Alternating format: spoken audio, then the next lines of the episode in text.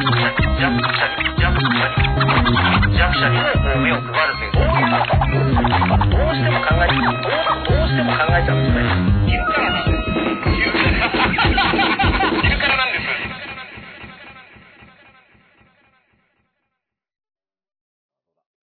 始まった。始まりました。えー、皆さん、ね、おお昼、お昼の挨拶って何なんですかお昼用、おはようではないですよね。こんにちは。こんにちは。いいとも いいとも。こんにちはっていうね。おーあの、お昼休みのウキウキウォッチ。ウキウキウォッチですよのね。あの、時事ネットトーク番組なんですけど、えっと、あ、あの、片目のダースの時期ことダースレーダーとね。はいうん、プチカシマでよろしーくす。お願いします。はねあのーちょっとね、見ていただいた方から、うん音量が、うん。あのーどうもまずいと。音量。音量がまずいらしくて。あの、悪い例。音量がついてるっていう音こ量れはこれはね、どうもお前ら、お前らの番組ついてるぞみたいな。あーこの辺になんか、あの、僕のこの辺になんかついてるぞ、ついてるぞって。見えいや見えるぞ失礼したね失礼したね俺が音量みたいな感じに なってる。後ろ俺、俺じゃなくて、この音量ですかダンスさん後ろ、ダンスさん後ろってずそうそうっと言われてたっていうね。あのそうですかそういう音量がついてるっていう問題があったので、あのー、じゃあ聞いて聞こえます聞こえ聞こえますもうあの、チャットで音量って言ってる以上に聞こえてるっぽいんですけど、どうでしょう、これね。であのも、なんか、それも熱心に見ていただいている証で嬉しいですや本当にあね。りがたい話で聞こえ。てますその時もね、うんあの、リプでお伝えしたのが、はいはいその、放送しながらそういったことは調整するので、うんうんぜひチャットの人でね、うんあの、あ、音量小さい。小さい。あら、あら上げると割れるし。どっちの二人のこれねう、ん。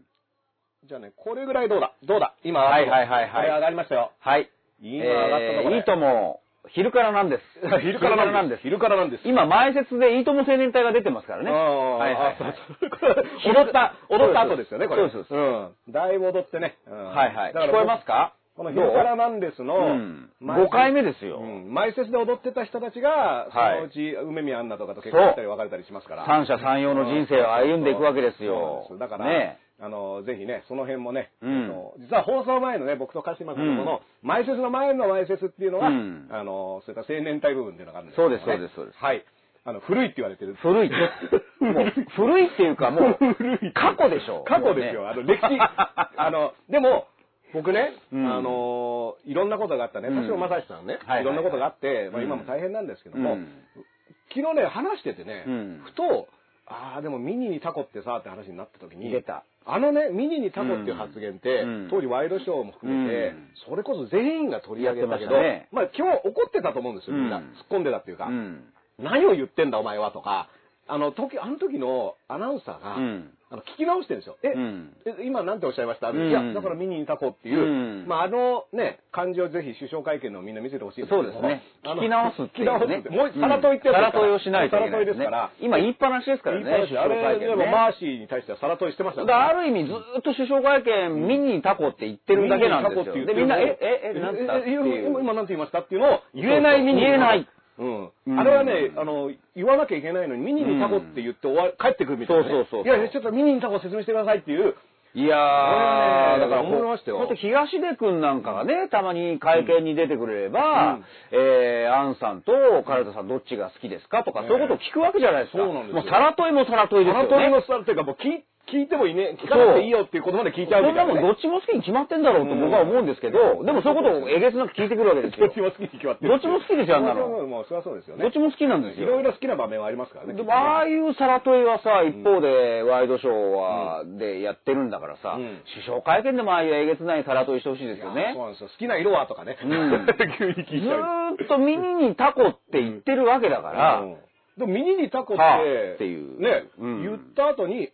ミニにタコってどういうことですか、うんっていうのはやっぱ聞いた方がね。そうですそうですでもそう、で、僕やっぱ思ったのは、そうですやっぱあそこその指摘は当たらないねさという んそうそうですか当たらない当たらないというね。うんでも、さらといしたからミニにタコって僕、あの時期の、その田代さんのあの会見の時期って多分いろんな会見が存在してたと思うんですけど、そうですよね今、パッと出てくるのはあ、の時代でね。ミニにタコなんですよ。うんだから、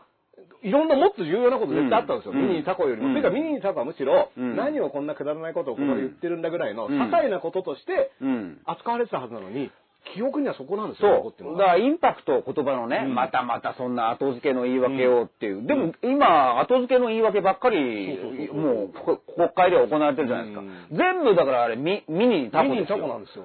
マーシー法案ですマよーシーね。法案、今マーシー法案があちこちでマーシー、マーシーマーシー法う案、んもうみ、だからみんな、ミニにタコ、ミニにタコって言ってミニて、いや、それ、いや、これ面白いんだから、もうその指摘は当たらないって言ってるようなもんでしょだからこれね、ミニにタコっていうのを上西さんとかご飯論法っていうのあをーね、新しくつけたりしてるけど、うんご飯論法もミニにタコなんですよね。うんあの、うんミニにタコをずっと言い続けてきて、誰も突っ込まない、あミニにタコを放置してきたそのうが、でそのダジャレ何ですかってみんな言ってんのに、いや、もうこれ面白いんだから終わったんだからって言ってる、そういうことでしょ逃げ切り方でしょ、うんあとはね、皆さんがね、あうん誤解を与えてしまったようで、出たね、うんあの、ミニにタコで誤解を与えてしまったようだったら、真摯に対応してるのにっていうう。ん撤回しますってね。。本当にこの数年、紳士っていう言葉が僕かわいそうでね本当にそんなつもりで紳士っていう意味でぼ出てきた。僕それも育てられたわけじゃない。この世に出てきたわけじゃないんでそす紳士ってそんな育てられ方してないんです、みたいな。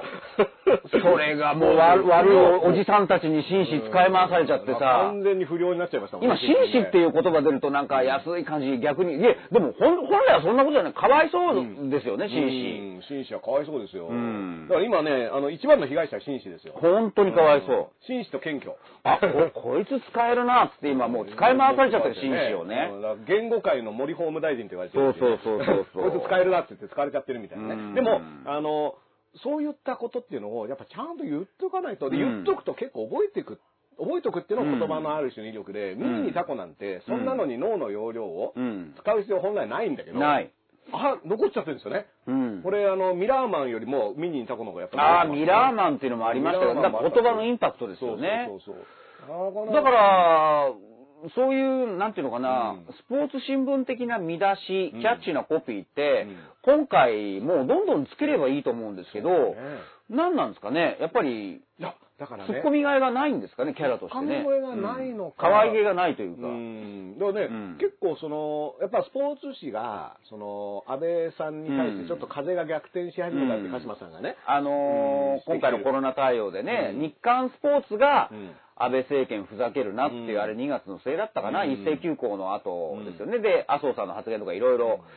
ね、あれぐらいから、やっぱ、安倍のマスクっていうのうんは、やっぱネーミングセンスじゃないですか。うんあの、結局、うんまあ、ね、なんだったら、あの、ミニイタコ以上にグローバルな展開まで見せてね、うんうんあの、海外のずあの新聞とかにも載っちゃうみたいなね。そうですねあれアベノマスクはね、アベノマスクも、うんあの、この番組でもね、うん言ったら逆にアベノマスクネタって、みんなが突っ込んでる、もうみんな案件ね、うんみんな、皆様のものですっていうふうに、そうですもう、あの、投げ出されちゃったから、うんわざわざね、昼からなんですなんて言って、マスクの話だけをするとは、うんもういいかなと思ったんですけど、うんやっぱ、まだまだ出てくるなっていうのが、うん検品をね、結局ちょっとニュースで出ててそう、不そうそうそう良品でゴミとかね、髪の毛とか、あの虫とか入ってるぞって言って、回収したのに、8億円かかってる。 8億円ですって。 8億円ですよ。すご奥いさんっでてすね。ね。 8億ですよ。 8億。うん8円置くんじゃないんですよっていう、うん昔ね、そういう、トミーズさ んの1億円ね、1, 一億円置く円っていう、そういうギャグありましたけど、でもまだ使えます、そのギャグは。8そうですよ円置くんならまだいいけど、うん8億円ですよ。。8円みたいなね そうそう8をこうやって置く。そうそうそうそうっていうんじゃなくて、リアルにお金が8億円かかってるんですよ。しかもいやー500人の、あの、体制で、チェック体制。これやばい。どんどん東京オリンピックの予算と同じように、どんどんどんどん後付けで、どんどんそうです膨らんできますよ、オプションで。マスク460億円だったのが、一点90億円ぐらいで済みますって言ってからの、うんあ、やっぱり、あの、チェックするのに8億円かかりますって言って、どんどんどんどんこれな、気づいたら1兆円ぐらい使われてるみたいな、かそう。で、オリンピックみたいに、やっぱり中止するわ、みたいな感じになるかもしれない延し期ね。、アベノマスク。延い期。やまあでも今、アベノマスク延期延期されてますけどね。今、あの延期地域にですよっては延期されてますから、そん、あの、いつ決定したんだろで、う。 森さんは最後までアベノマスクつけずに頑張るって言ってますからね。俺、掃除系だったみたいな。掃除系だやってること一緒だだからやっぱ、も森吉郎先生はね、やっぱ予言者なんですよ、やっぱりね。マスクつけずに頑張るっていう頑張るって言ったのは、うん安倍君マスク配るとか、そういうトンチンカンなことやるなよっていうのをもう2ヶ月ぐらい前に言ってたわけですよ、やっぱり森吉郎先生は。まあでもね、そのうんマスクを配るっていう賭けに乗っかったわけですから。そうですそうですあの乗っかっちゃった乗んっかっちですゃっよたねね。かけたんだ。俺たちそうこのマスクにかけて、そう不安がパッと消えるっていうね。で、GoTo キャンペーンですから GoTo キャンペーンねね。うん GoTo キャンペーンで、 GoTo キャンペーン、あのお金だってもう1兆一兆ですよ。 ?7000 億ぐらいでもうすかだからね、うんあの、鹿島さんね、うんあの、なんだったらね、僕らみたいな、その底辺を生きているね、あの、まあ、事務所所属とはいえ、うんフリーランス、底辺ですよ。フリーランス。世の中に必要のないことをやってる人たちですから。不要、不要と普及みたいな。そうですそうですあのここに不要と普及いますみたいな。そうそうですいう存在なんですけども、うんで、お金もね、だから言ったら億とか兆なんてうん、見たことないわけですよ。ないです、ないそでの現物として。す。もう U インターが1億円やるからみんな集まれっていう時のデモンストレーションの会見でしか1億円見たことないです。ああれが1億円かみたいなそう、優勝者には1億円あげますなんて警備員ついちゃってねあ。の宮地社長にはいくら入ってたそう、あの、アタッシュケースアタッシねュ。ケースパンパンに入って。あれあれいくらぐらい入ってたんですかねあれいくらでしたっけあねの。何千万単位じゃないで何千すか。万単位ですよねだかうらん僕としては現実。宮地社長な そう。ああ、お金ってああいう感じなんですよ。だからそうですそう数です字だけで言われるとそうですそうで、いまいちわかんなくて、うんでも、自分でわかる範囲で言うと、やっべえ、あと300円足りないとか、そういった感覚っていうのは、なんかね、コンビニとか行った時に、うんあれ小銭足んねえやとか、うんっていう感覚が未だにあって、うんそれをもう僕ら生きてる上時に、そのマスク集めて、うん持って帰ってチェックするみたいなのに8億円とか言われると、うんな何が今起こってんのみたいなのいがやー、だから不安はパッと消えますからって、ねえ今年のね、流行語大賞に流行語大賞だ。まあだからそれで見にいたこと不安はパッドは、まあでもちょっとうん不安はパッド、ちょっと弱いかな。ちょっと弱いですね。ちょっと弱いっていうのはね、あの、全然不安がパッと消えてないところが。 だからそういう意味でね、うんこれは絶対忘れてはいけない言葉だと思うんですよね。ううんん。でもなんか、ね、この8億円っていうのが出てきちゃって、まあその、お前ユーズビ、ユースビオだろってね、うんあの、それこそその、ユースビオね長谷さんにね、そうですあのベトナムと縁が深いうんベトナムエクスプレスだったりベトナム、マスク、政治だと、僕の中では長谷博しか出てこないん出でてすくよるね。うんこのね、あの3点セットで勝間さんが、あの、お前ユースビオだろっていうね、うんこれあの、昼からなんですね、はいはいはいこれもあの、僕ら的なミニニタコ案件としてね、そうです一応あのそうです、あの、候補には入れてるんですけども、はいそしたらね、僕ね、だからその首相会見をうん、この間見てた時に、うんあの、僕のね、常識がずれちゃったんですよ。うんだから僕、昼からなんですは、うん国民的番組で、うん全員見てるんだろうなと思って、うんで、あの、お前ユースビオだろって言われたんですよ、あの、ハッシュタグ首相会見で、はいはいはいそしたらね、怒られちゃって。ほう。ダースさんがそんな子供じみたことを言うなんてがっかりですよ そんな汚い言葉を使うなと、お前言うすぎよだ。お前ユースビオだろうなん て、そんなことを言うなんてがっかりですみたいな。残念です案件です残ね、念今今早流行いりけど、のフ。ァンやめますっていうね。そ 本当にファンだったのかって いう。あの、しまったってね、ファンはパッと消えますってやつですよね、これ。うん不安じゃなくて、ファンがパッと消えるっていう。あのーそういうのあるんですよ。うんファンと名乗れば、うん残念ですとか、そんなこと言うと思わなかったっていう、はいなんか、それも圧力ですようね。でもそれ、ファンじゃないからフ。ァンじゃないんですよ大体そういうこと言うのはもうスルーしといていいんですよ。うんだって、あの、だからファンになったのにがっかりですっていう、あの、あれテンプレートなんですけど、うんあれ開発した人っていうのは、うん何なんですかねあれだから結構みんな、もう今、無意識になんか、なんか有名な人が、うんなんか言った時に、叩く時に、うん一言目にも、なんか、うんおはようございます的な感じで言うじゃないですか。うんあ、ファンなのにがっかりですとかっていう。あれね、だから最近で言うとそのキャリーパンタムさんがね、うんあのはいはい今はいはい僕ちゃんと言えましたみたいなね、あの東京ポッド許可局っていう擁護したいけど、キャリーパンダさんです。この間も北田さんとね、 うんキャリーパンダのどこが悪いんだよって、お互い言えてないって言いえう。てないっていうのは、 ままず本人に届けらだかれらない。そういう意味で口ごもるっていそううそう ね。そうあのあの、ちょっとこれだから、あの、触れない方がいいんじゃないかっていう案件そういう意味でもう無言になるっていうそうそうあのね。擁護したいんだけど、名前が言えないっていう、そうこのハードルが用意されてますか最ら。終的にキャリーって言ってたからうんうね。んまあ、キャリーっていうと通じるっていうことでね、そうそうそうよかったんですけどね。あの、まあでも、あの時に起こったことっていうのが、うんまあその後結局ツイッターを削除して、うんで、その後その長文のね、うんあの、なん上げてましたねファン同士がうん争うのは嫌だ。うんこれはだけど、まあその、素直に、うんあの、それはすごく優しい心持ちだなと思うけど、争ってんのファン同士、ファン同士なのかみたいな。そっかそっか、うんそこまで優しすぎる見方で、うんまあ、ほね、当事者からすればそういう言い方しかないんだろうけど、まあ実際にファンじゃない人同士がそ争うそう、ってるフ可ァ能ン性じがゃあなるいよね人。同士で、なんだったら久田さんと鹿島さんそうがそキうャそうリーバンドって言ってそうそうそう言ってるような状況が、そうそう。言え全て国ないよ、のね言えてない程度のおじさんなん世だ界から。程度の人が、感染しちゃってね感染しちゃってて、すごい大きいことになってるっていう意味では、なんかすごく、ね、あのなんなんだろうな。まあでも、あのテンプレート、ファンなのにがっかりしましたが、要は攻撃力を持つと思ってるから言ってるわけじゃうない、ん、うん。ないんですよ、あれ攻撃力。うんないですあのないですちゃんと考えると。うん。だって、まずそれを僕に言ってきた人は、昼からなんです見てなかったっていうから、あのいやおかしい昼からなんです見てないっていうことはどうなんだろうんう。お昼休みにファンならねうんウキウキしてなかったんですかみたいなね。うんあのーねファンと名乗るからにフは。ァンと名乗るからね、あの、昼からなんですの時は笑いましたけど、今は笑えませんだったらう、ん。なるほど。あうの、んちょっとね、考慮に値しますって感じがするけうどん、まあそんなことをね、この番組見ててそんなこと言う人もいないはずなんですけそうど。そうそう そう。でもあの、芸能人が声を上げることについてね、まあこれはもう散々もういろんなところで語られてるんでしょうけど、えー実は芸能人側も、うん。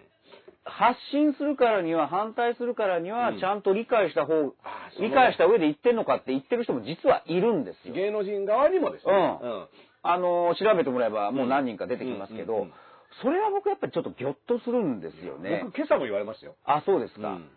うんちゃんと勉強してからの方がいいっていううんで、僕はその人に言ったのは、うん。その、まずちゃんとってどういう意味かっていう。うん。学校に通ってけ、うんね欠席しなかったとか、うんで、ちゃんとの勉強した方がいいの、勉強って何、うんみたいな、うんあの、もう言葉が実は一個一個曖昧なんですよね。うん。何を勉強したらいいのとか、何がちゃんとなのとかっていうのもそう。わかんないし。じゃあこれ忘れないうちにもうちょっと早めに僕言おうと思うんですけど、はいはいその、じゃあもう全部把握した上で、うんもう理解した上で言ってんのかっていうのがうんいかに間違いかっていうのを僕気づいちゃったんですけど、はいはいはいだって誰にでも本業ありますよね。うんうんうんだから魚屋さんには魚屋さん、はいはい八百屋さんには八百屋さん、歌手なら歌手、うんうんプロレスラーならプロレスラー、はいみんなそれぞれのいやラッパー、うんね、芸人、うん野獣馬、うんいいろんなこう本業で、いや、野獣馬って本業あるかどうかわかんないですけど。野獣私職業野獣馬ですみたい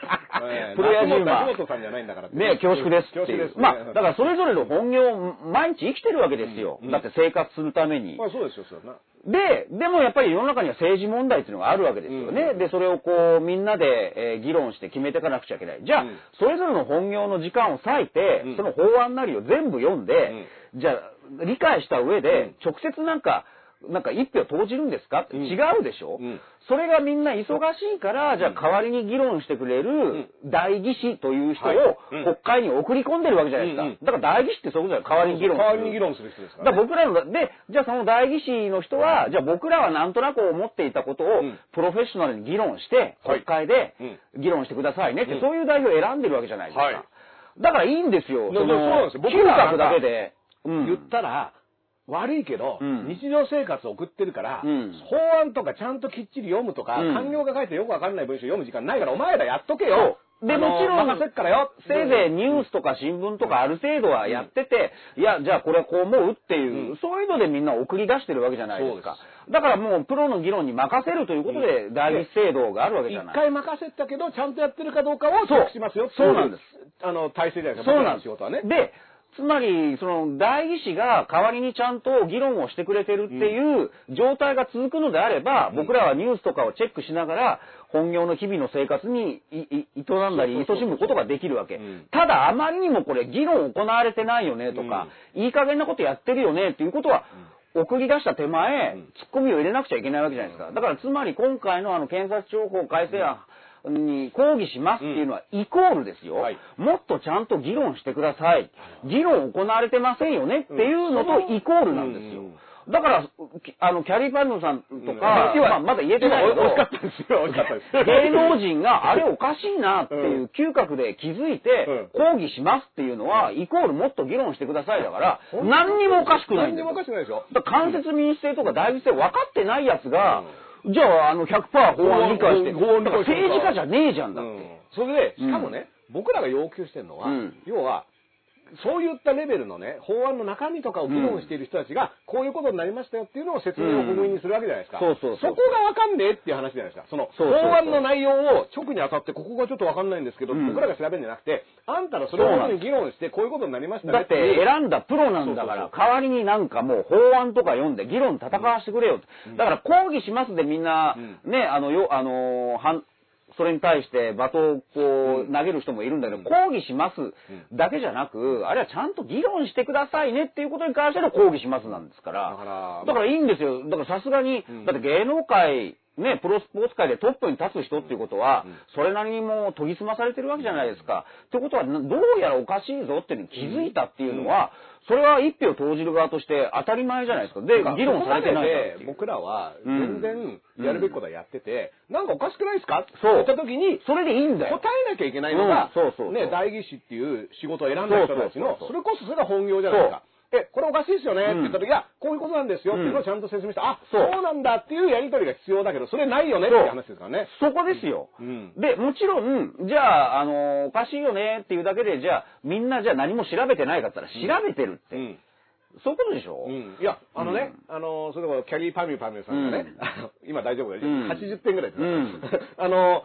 ね、画像、ピンクのね、うんその対こう相関図みたいなのを上げてツイートしていて、で、その画像が間違ってるとかってそうそうそう怒ってる人がいたけど、そんなのもうん、別に、お互いが、そのファンと名乗る人がうん間違ってるとか言うんじゃなくて、でも、でもこういう理解なんですけどいいんですかっていうのに対しては、だって、説明足んないからこう思ってんですよっていうことだし、そうそう。だからそれは説明しろっていうことに関しての、議論しろっていうことの抗議で、全然おかしくない。だから、あの彼女もね、もう彼女ってもう略して言い始めま した。彼女もね、自分の周りで友達でそういう話題が出てきたって、だからそれ考えて、だから多分おかしいよねって声、だからその時点でいいんですなんだろうねっよていうので。一票を投じる有権者の、あなんか嗅覚として、いいんじゃないですか、だこかられこで。れをね、だからうん黙れっていう人たちっていうのは、うんまあ、単純に説明を求めるなっていうことをよくそうやるのと一緒だからそういうことなんですよあの、政治家にうん何かの、これってどういうことですかってうん聞くなって言ってるレベルでピタッとやろうとしてるそわう、けだから文句言うなってことですから、こだれからそれはおかしい。ねあの、僕は、まあ、全く自然なことだし、うん逆に言うと、うん何でもかんでも文句言えばとか言ってくる人いるけど、うんいや、結構何でもかんでも言ってなくて、うん今回言ってる人って結構いますよとか、うんそうそだってわかんないから、なんでっていうのだからこれね、僕新聞読むの結構利用してるんです。あくまで利用って言いますよ。うんじゃあなぜなら、だって全て世の中のことをうん自分で取材して、うんあの、裏取ってできます皆さん。だってそれぞれ、それぞれ仕事があるんだからい。や、そうですよ。だってね、電車に乗って会社行かなきゃいけないわけで、何時まで働いてるかわかんないですそう、けだど。から3.11の時ね、だってこういう昼からなんですとか仕事中見てないですよそうね、みんなね。仕事してますよね、みんな。みんな仕事してるで しょだから3.11の時に、例えばユーストリームっていうのがね、ちょっと流行って、うんニコ生もそうですけど、うんだから東電の記者会見とか、ダダ漏れの会見があったわけじゃないですか。だから、津田大介さんが、津だるっていうのが流行りましたもんね。そうそうのあの、怒ってることで全部ツイッターでね。時間がある人は、まあ、あの時も今と同じ特殊な状況だから仕事をできないっていう状況の中、みんな情報を見てたから、ダダ漏れ会見でも何時間でもずっと見れたわけですよね。でも、それがようやく日常にちょっと戻りかけた時、じゃあ、すべての会見何時間も見れる普通の人が。うんうん本当は見た方がいいんだけど、じゃあ、それに出席しているうーメディアなり、記者なりが、こう、ここは大事だと思うところを抜粋してですよ。うんで、あなた本人に当てて、うんそれを記事に出してくれる、それを僕は要点として利用してるわけですそうよ。です。じゃ、今の論理だと、世の中のことは全部本人がうん法案を勉強して、うんで、ユース業なら本人が社長にこう、んコンタクトを取ってうん、やらないと何も発信できないってことになるんですよ。なっちゃいますよだって全ては、あの、だってユース業の招待探しの時だって僕、ワクワクしながら見てましたよ。うんだけどだって、あれ全てはあるんだよね仮説なんですよ、だって。だってみんなマスク、あの、メディアじゃないし、うん社長に裏付けでインタビューしてないんだからし。かも、あの時もね、ユースビーの時も、最初に神場君っていうね、僕の知ってる記者が、うんあの、記事を出したう時んに名前が出てないとかね、うんいろいろうん、ふわっとした記事を最初に出して、その後すごい丁寧な記事を出したんだけど、うんそうそうそうあの時は、直接会いに行ったにもかかわらず、みんな割と、うんあの、疑問の声をうん当てるわけじゃないですか。うんうんだから、でも直接会いに行けない人、うんじゃあもう本当に何も言えなくなっちゃいますよね。うんうんでお前ユースビオだろっていうのは、あの、を言って、そう違いますっていうのが帰ってきて初めてそうそうそうそう成立するわけじゃないだでか。、すからあれ、ペーパーカンパニーだとか、怪しいなとか、そういうあのーか仮説とか憶測とか、野獣馬的な視点って僕も大好きなんですよ。うんだけど発信するとなったら、これ、じゃあ誰かフィルター通して、なんか裏付け取ってくんねえかなと思うわけじゃないですか。だからそれを待ってるわけ。んでもやっぱりそれ怪しいよねっていうのは別にいいわけですよ。ただ裏付け取るからには、やっぱりそういう記者とかがね、いたら必要じゃないですか。うんだから今回も、だから怪しいよねとかおかしいよねって思うのは別に自由じゃないですかね。まあねちゃんと勉強してから、あのよく言われるのがね、うん説得力がとか言うけど、うんそれはお前の感じ方次第で、うんだ要は、有名な人とか、うんフォロワー数が多い人が言ってることを単純に信じちゃう人がいると、良くないみたいなこと言うけどうんそれは信じちゃわなきゃいいわけで、うんなるほど、この人はこういう意見なんだなって、うん受け取る側のリテラシーの問題だから、うんだから、俺らが騙されるからお前そういうこと言うなっていうのは、いやそうそうそうそう、じゃあそうじゃなくて、あんたが一個一個の情報をうんどうなんだろうって思えばいいし、実は、その、疑問に思った時に、そうんれをキャリーパミュパミュにうん言うんじゃなくて、うん政治家に言った方がいいんですよ。そうですそうですだって、その話をまさにしてる本人たちがいるわけだからだか、ら僕らは政治家とか記者、もしくはメディアの人たちに、俺らの代わりに、まあ、働いてくれてるから、まあ、ちゃんと、普段は、おおのおのの仕事できるわけですよ。でも、それが機能しなくなったら、ちょっともうちょっと働いてよっていう権利はあるわけですよね。がこれね、うんあのいろいろこの話多分今日いろいろすると思う中で、実は今の鹿島さんの話って2点僕やっぱ思ったことがあって、まあ、鹿島さん実はその新聞をうん一紙じゃなくてうん並べて読んでるじゃないですか、うんでうんこれって要は、まあ、新聞が何かの一時情報そうのん会見に出席したり、うんうんあの取材して書いたことが記事になってるけど、うんでも実は同じことを書いてるにもかかわらず新聞によって内容が全部違うっていうことは同じものを見ているのに、例えば、えー、わかりやすく言うと、一塁側み、うんから見てる風景と、うん三塁側から見て同る風景じ野球のっ試合てですようん違うわけじゃないですか。だからそれが面白いと僕は思ってるわけ。あ、こんな見え方お互いしてるんだっていう。じゃあこれについてはどっちかなっていうのを楽しむ。だからこれっうんてすごい真実をついてて、うん要は自分がいる場所からこう見えるっていうことに対して、あのおかしいなと思っても、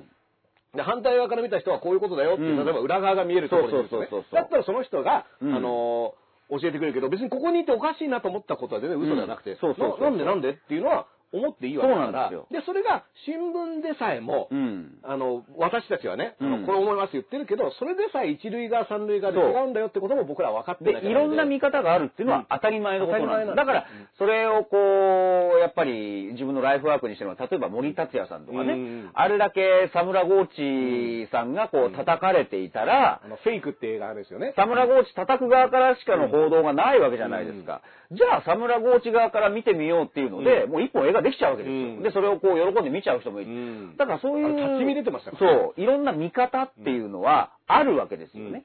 だからもう、事実はいくつもあって、じゃあ自分にとっての真実何かなっていうのをこう、いろいろこう、見比べていくっていうのは楽しいわけですよね。だから今のね、その新聞論も、うんちょうどね、これも別で話しますけど、昨日記者会、首相会見があった時に、まあいろんな記者さんが、いや、記者会見だから、うんあの、記者会見だから、記者が質問するわけじゃないですか。で、あれって何をやってくれてるかっていうと、うんいろんなあの媒体から記者が行くんだけど、僕ら直接聞けないじゃないですか、うん安倍さんに。そうそうそうそう。どこれどうなってんですかそうそうそうあれって、安倍さんに何かを聞ける人って唯一今、そう記者なんですよね。そうなんですよあの、フリーランスも入れてもらえなかったフリーランスの中で江川さんが質問ありますって言ったせいで、ちょっと当たるようになって、で、あの人たちはうん一人一人が、要はその後自分たちの媒体に記事にするのをうん僕らを受け取るっていう形での、その、代わりに質問してくれてるそう代議士っていそううなかんですよ代質そうなん問でしてる人たちなんですね僕らの代わりの、うんまあ代表ってうん言ってもいいですそうよね。うんだか、ら、あの人たちがいろんな質問をして、うんしかもね、毎日安倍さんが記者会見開いて、うんその都度起こった事例についてやってるなら説明してくれるともかく話も、うんやっぱ、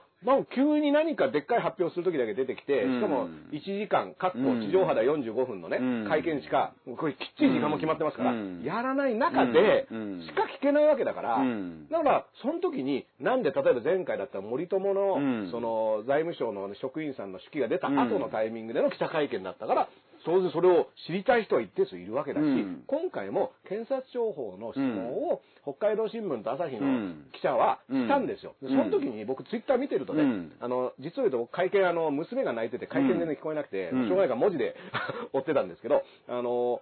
なんで、こんなコロナに関する記者会見なのに、うん検察庁の方のことなんか聞くんだ、なんだこいつはっていうのがかなりの数いるんうんですよ。で、この人たちは自分たちが一塁側にいてうん見ているうんっていう視点で感じたことを言ってるからうん別にいいんですよ、それはうんうん。でも、同時に三塁側から見て、いや、あんの人今投げてるピッチャうー、んなんなんであれやってんのっていうのを聞きたい人はいくらいでもやいだるっわけてだから検察庁の法案のことなんてまさにコロナ関連じゃないですか。そうなんですだって今やってるわけだから。今今だからだから点と点が、で見れてないってことですよね。で、うんね、そのコロナの最中に何をやっているんだっていう、ね、うんあの、コロナの記者、巡る記者会見についてうん、何をやってんだこの記者はっていう人は、う同じ目線で言ったら、コロナを巡っている国会対策の中でうん何をやってんだこの大議員たちはって話そうそうそうそういうことですそのままなってもいいんですよ。だから、発想は同じなわけですよね。あえて言うと、うんコロナの中で何を聞いてるんだっていうのと、うんコロナの中で何をやってるんだっていうのは、実は同同じじなんですよね。だから、うんまあ、そこの視点っていうのは、まあ、うん僕はだから、あの、い今ね、その生活の不安があったりして、やっぱその首相がなんか言うことによってね、明日からの商売がどうなるかっていうレベルの人たちにしてみれば、自分は、うんもうそのことを早くちゃんとしてくれっていう、うんき希望で見てるのは全うん然理解できますけど、うんでも記者は、うん。やっぱり、あの人たちしか質問できないわけうだから、ん。やっぱりいろんなこと聞いてほしいですそようそうそうそう。で、しかも、あの会見やっぱ前半部ね、うんあの、安倍さんが一人で語る部分が、僕が、お子供の泣き声の中から聞いた情報だけでもね、うんやっぱそんなに新しくて具体的な内容はないんですよ。そのおっしゃってませんでしたねうん緊急事態のが、まあ、39のね、自治体で、うんどうやら解かれますよっていう、敬意と感謝は今回はなかったけど経営ね。愛と感謝とかねちょ。っと昭恵さんへの向き合い方が足りなかったっていう足りなかったうんもうちょっと昭恵さんに向けて喋ってほしかったっていうのはあるんですけども、うんでも僕びっくりしたのは、うんその感染の話をした時に中国からの第一波の抑え込みに成功したっていう話をしてて、うんうんあれって今5月の14日でなんでこんな話してんだろうって、うんちょっとそうそうそうあうのんゾワッと思って、うんだからあの功績、うん我々はこれだけやりましたっていう功績が、そこまで戻んないじゃないのかみたいな、そうですね結構驚いたんですよねだから、中国からうんのあクラスターはもう抑えて、抑え込み成功したで、その代わり3月以降の、その、おおヨーロッパとかがね、うんの帰国者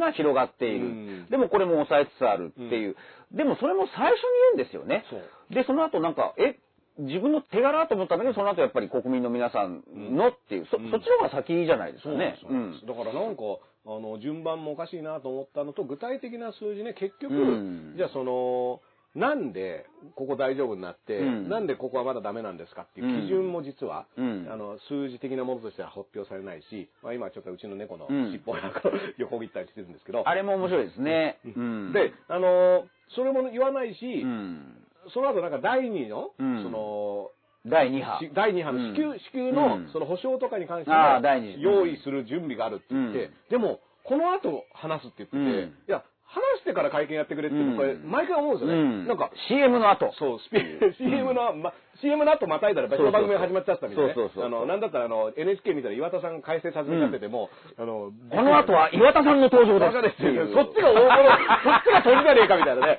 安倍さん全然扱いですそうよそう。もう岩田さんの登場する時間までどう繋ぐかってこだとからですよ、ね。岩田さんが登場する時間が決まってるわけだから、そうそうそう前に安倍さんが何をやってようが、決まった時間にスパッと岩田さんに、もうあの、ね、そうですおおなんか登場曲かかっちゃってもう6時、六時半のうん女。6時40分の6女。時40分の女 で、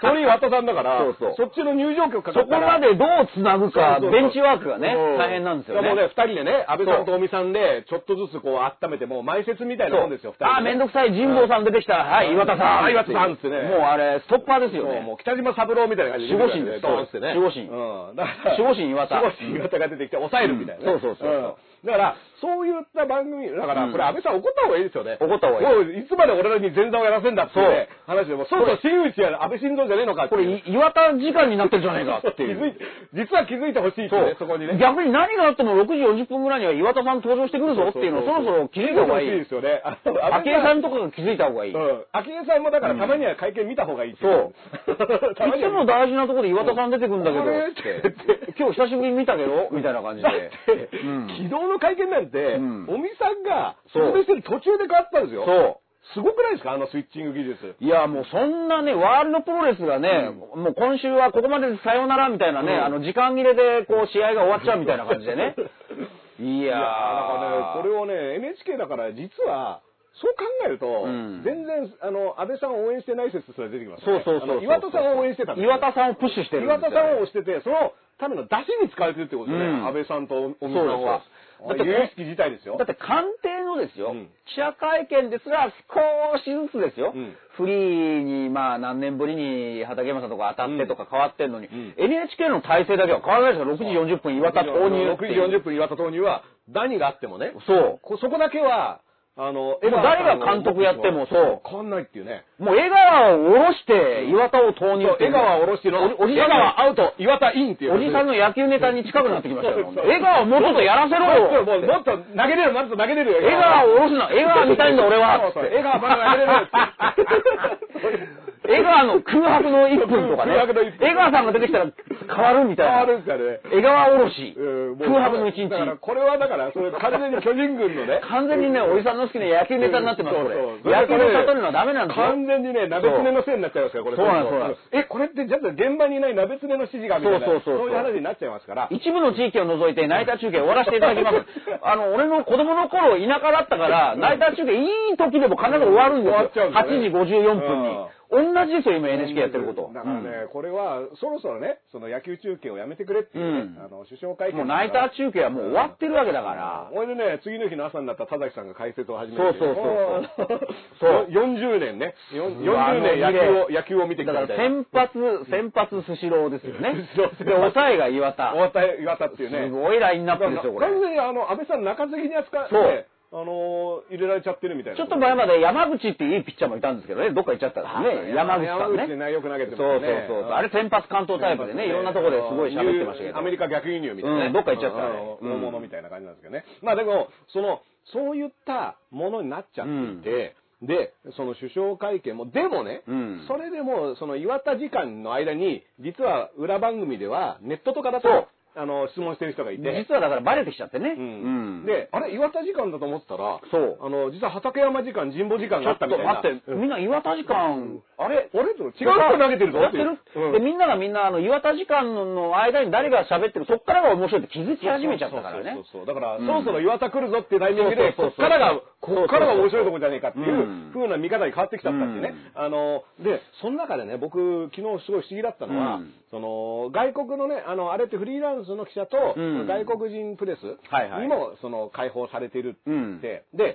数はね、限りがね、うんすごいあるらしいんですだよから結構ね、うんその、今抽選になってるじゃないですか。うんだからあの、昼頃に誰が抽選当たったのかっていうツイッターがね、うん。畠山さん、うん外れとかね、うんあの、神保さん、外れみたいな。で、ご本人がツイートしたりね。そうそうそうそうそういったね、あの、うん抽選の楽しさもね、あうのん宝くじ回ってるみたいな状態でいいんですけども、なんか、その、外国人記者の方の質問で、そのインドネシアのはいはいはいそのありましたね国際郵便のはい話で、まあ、はい要はその郵便局もこういったコロナ禍で、その機能がいろいろ、はいあの、落ちちゃってて大変で、で、その中で、その、インドネシアへの郵便が、はいうまく、その家族に、あの、うん手紙とか送りたいのに、うんそれがどうなってるのかっていう、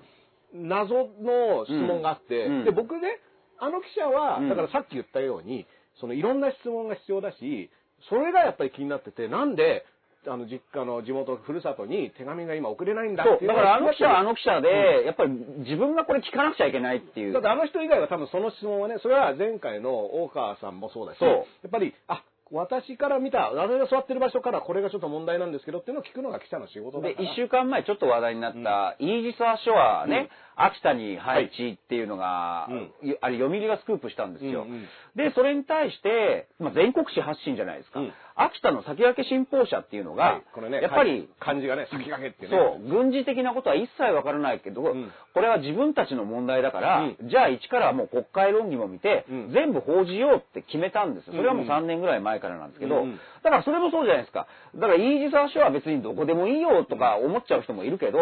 置かれる廃止される方からすれば、なんでうちなんだっていう問題意識があるからずーっとやってで最終的にあのこれ Google Earth で適当にあのプレゼンしてませんっていう、うんその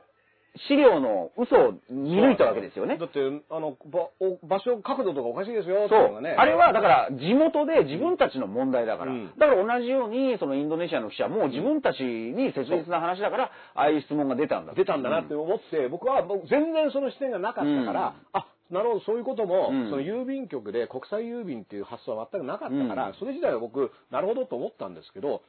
そしたら驚いたんですけど、うんあの結構僕も意外で、うんえそんな質問あんの、うっん。て確かに驚いて、ね。これはどういうことなんだと思ったら、安倍さんが、うんすんげえスラスラ答えるんですよ、うんそこだけ、うんもうもうなんだろうコンマ0.6秒ぐらいの、うんもう、うん瞬間にもうパーって答え始めてて、うんもうここぞとばかりですよ。というか、待ってましたっていう感じがすごくしたんですけど、うんしかもですね、あの、安倍さんはすごく素直な方なので、うんプロンプターが左にあるときは左、右にあるときは右を見ながら喋るっていう人なんです。これはね、うんあの、嘘がつけない人だと思うんですけど、うで、んうんう嘘がつけない人って言ってますよ、僕は。うんで、原稿が下にあるときは、うん目線が絶対下行くんでうすよ。ん。もうピュってね。うん。インドネシアの国際郵便についての原稿があるっぽいんですよ。はい。え、そんなものの原稿を用意してるってすごくないってうん僕はちょっと思っちゃったんですけどうんうん、何だったんだろうなっていうのと、うんいや、もちろんあの質問自体は全然いいし、うんで、よく神保さんとかが、あの、畑山さんも言ってると思うんだけど、そのフリーランスの記者に関しては事前に質問の提出とかは応じないし、うんそもそも、まあ聞いてこないと。聞いてこない。うんで、幹事社の、まあ、あの、読売だったり産経だったり、まあ、いろいろ関まあ、いわゆる新聞社とか新聞メディア、テレビ局とかね。に関しては、うんその、官邸の記者クラブにう、事前にこういった質問をしますっていうのは通告していて、うんで、まあ、大体それに対する答えも用意されてるから、うん首相会見で、岩田時間になる前うのん数社、うん。 3社ぐらいの分は、基本全部原稿なんですね。うんで、その時はやっぱりああのちゃんとこう丁寧にね、うん真摯に答えようとしてるから、うん下を見ながらうん安倍さんは喋ってるんだけど、その後、岩田時間が始まった裏っていうのは、うんそれができない時間帯なのに、そうそうそうあの時は原稿あったんですよ。うん。あのーこれね、今週の月曜日に、うん僕、畠山さんもはいはいはいお越しいただいて、時事ネタプラスワンっていうのを、はいはいそれこそ、あのロフトのねロフト名か物企画らのね、無観客有料配信でやって、うん実は土曜日まで、っていうかに、えー土曜日の23時59分までアーカイブ見れますんで、あそれもあちょあっったねとご購入いたいただければ。で、そこで畠山さんが詳しく今回話してくれて、うんあの、要はフリーってうん、なんかみんなううわーっとこう出てるイメージあるでしょ、うんただこれ、畠山さんのツイートでも詳しいんですけど、例えば、えー雑誌協会に所属する記者とか、まあそういう、すごい縛りが、推薦とか必要で、うんフリーも今あれ、参加できるのは20人ぐらい。だからそうそう、抽選枠に入るのに、そもそもうんうん、そのすごい狭き門があるってことですよだねか。ら逆に言えば、うもう、あの、参加できるフリーって固定されてるので、これからはその中でくじ引きやってるので、だから何回かに1回は、やっぱ当たる当たるってことだからそれはそれでもう、うん特権化するんじゃないかみたいな、そういう弊害も、だから、いかにこう、フリー特権っていうのが出てきちゃってフリーとして入るのも、登録されるのも難しいかっていう話を、あの、教えてくれて、うんで、それ以外に面白かったのは、やっぱりこう、実際にその、幹事社とかの、あの、質問っていうのは、やっぱりあるわけですよね、事前に。うんでも、それ以外でも、それとは別に、はいなんか、それこそな、首相補佐官とか、うんなんかそういう人たちが、うんなんとなく様子を伺ってくるっていうのはあるんですって。どん最近気になることなんですかみたいそうなそうそう。あの、今日はど、例えば。相談乗るよだからそれは公では、ちゃんと聞いてないよっていうことになるんだけど、うんだから多分その枠なんじゃないですか。なでる、ほどそれに対してフリーの畠山さんとか一切もう来ないしなるほ、あのー、答えもしないかうらん、だから大川総裁みたいなああいうガチな空間も生まれるわけでですよ。神保さんも言ってたんですよ、もしね、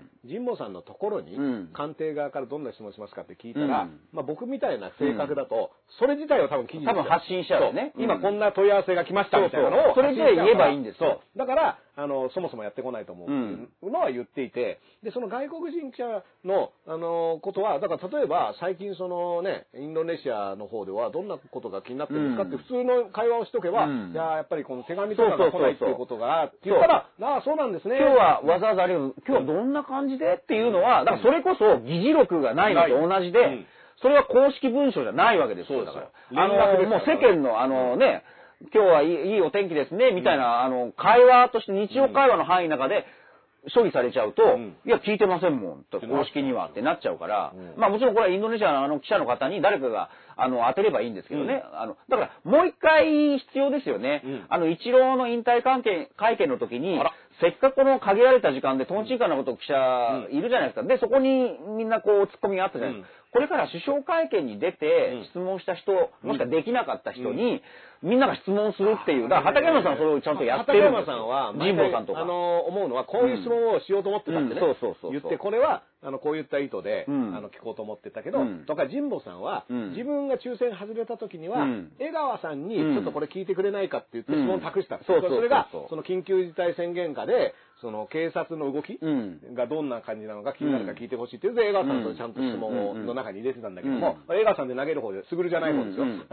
ちょっと、あのさっきね名前空白の一日じゃないよ。空白の1分の時です空白のね1。分の方のね。首相、首相って時無視されて、うんで、NHK に変わった時のあの空白の1だ分からね。岩田投入がちょっと遅れただけでそうそうそうそう、あの、ギリギリ音声が乗っちゃったっていうね、あの奇跡のね、うんあの方の江川さんなんですけど、まあでもそういったことが可視化されると、うんあ、なるほど。じゃあこの質問をしていたら、あの、こうなったんだとか、この質問をしたけど、特に僕なんか今回の会見で見てた時は、その北海道新聞の方がうん結構検察情報に関して詳しく聞いたけど、うん要は朝日新聞の方はうん、さらといをしたと思ってるんですよ。うん要は北海道新聞の人の、なるほど。に対する安倍さんの答えがなるほど、結局うん、何も言ってないから、その、いや、国会のことは、国会が決めることですから、あの内閣はもうそれにお任せで、これの論法はね、結構その、使う人多いんですよ。うんいや、国会でやってんだから、三権分立って言ってんだから、国会でやるから、ん内閣は関係ないだろうっていううん話を、うんまあ、安倍さんは答えて、うんいやもう国会にお任せしてます。僕のせいじゃないですよ、これ。すごいうん今、検察情報やってるのうん僕のせいじゃないですよって言ってるのに対して、朝日は、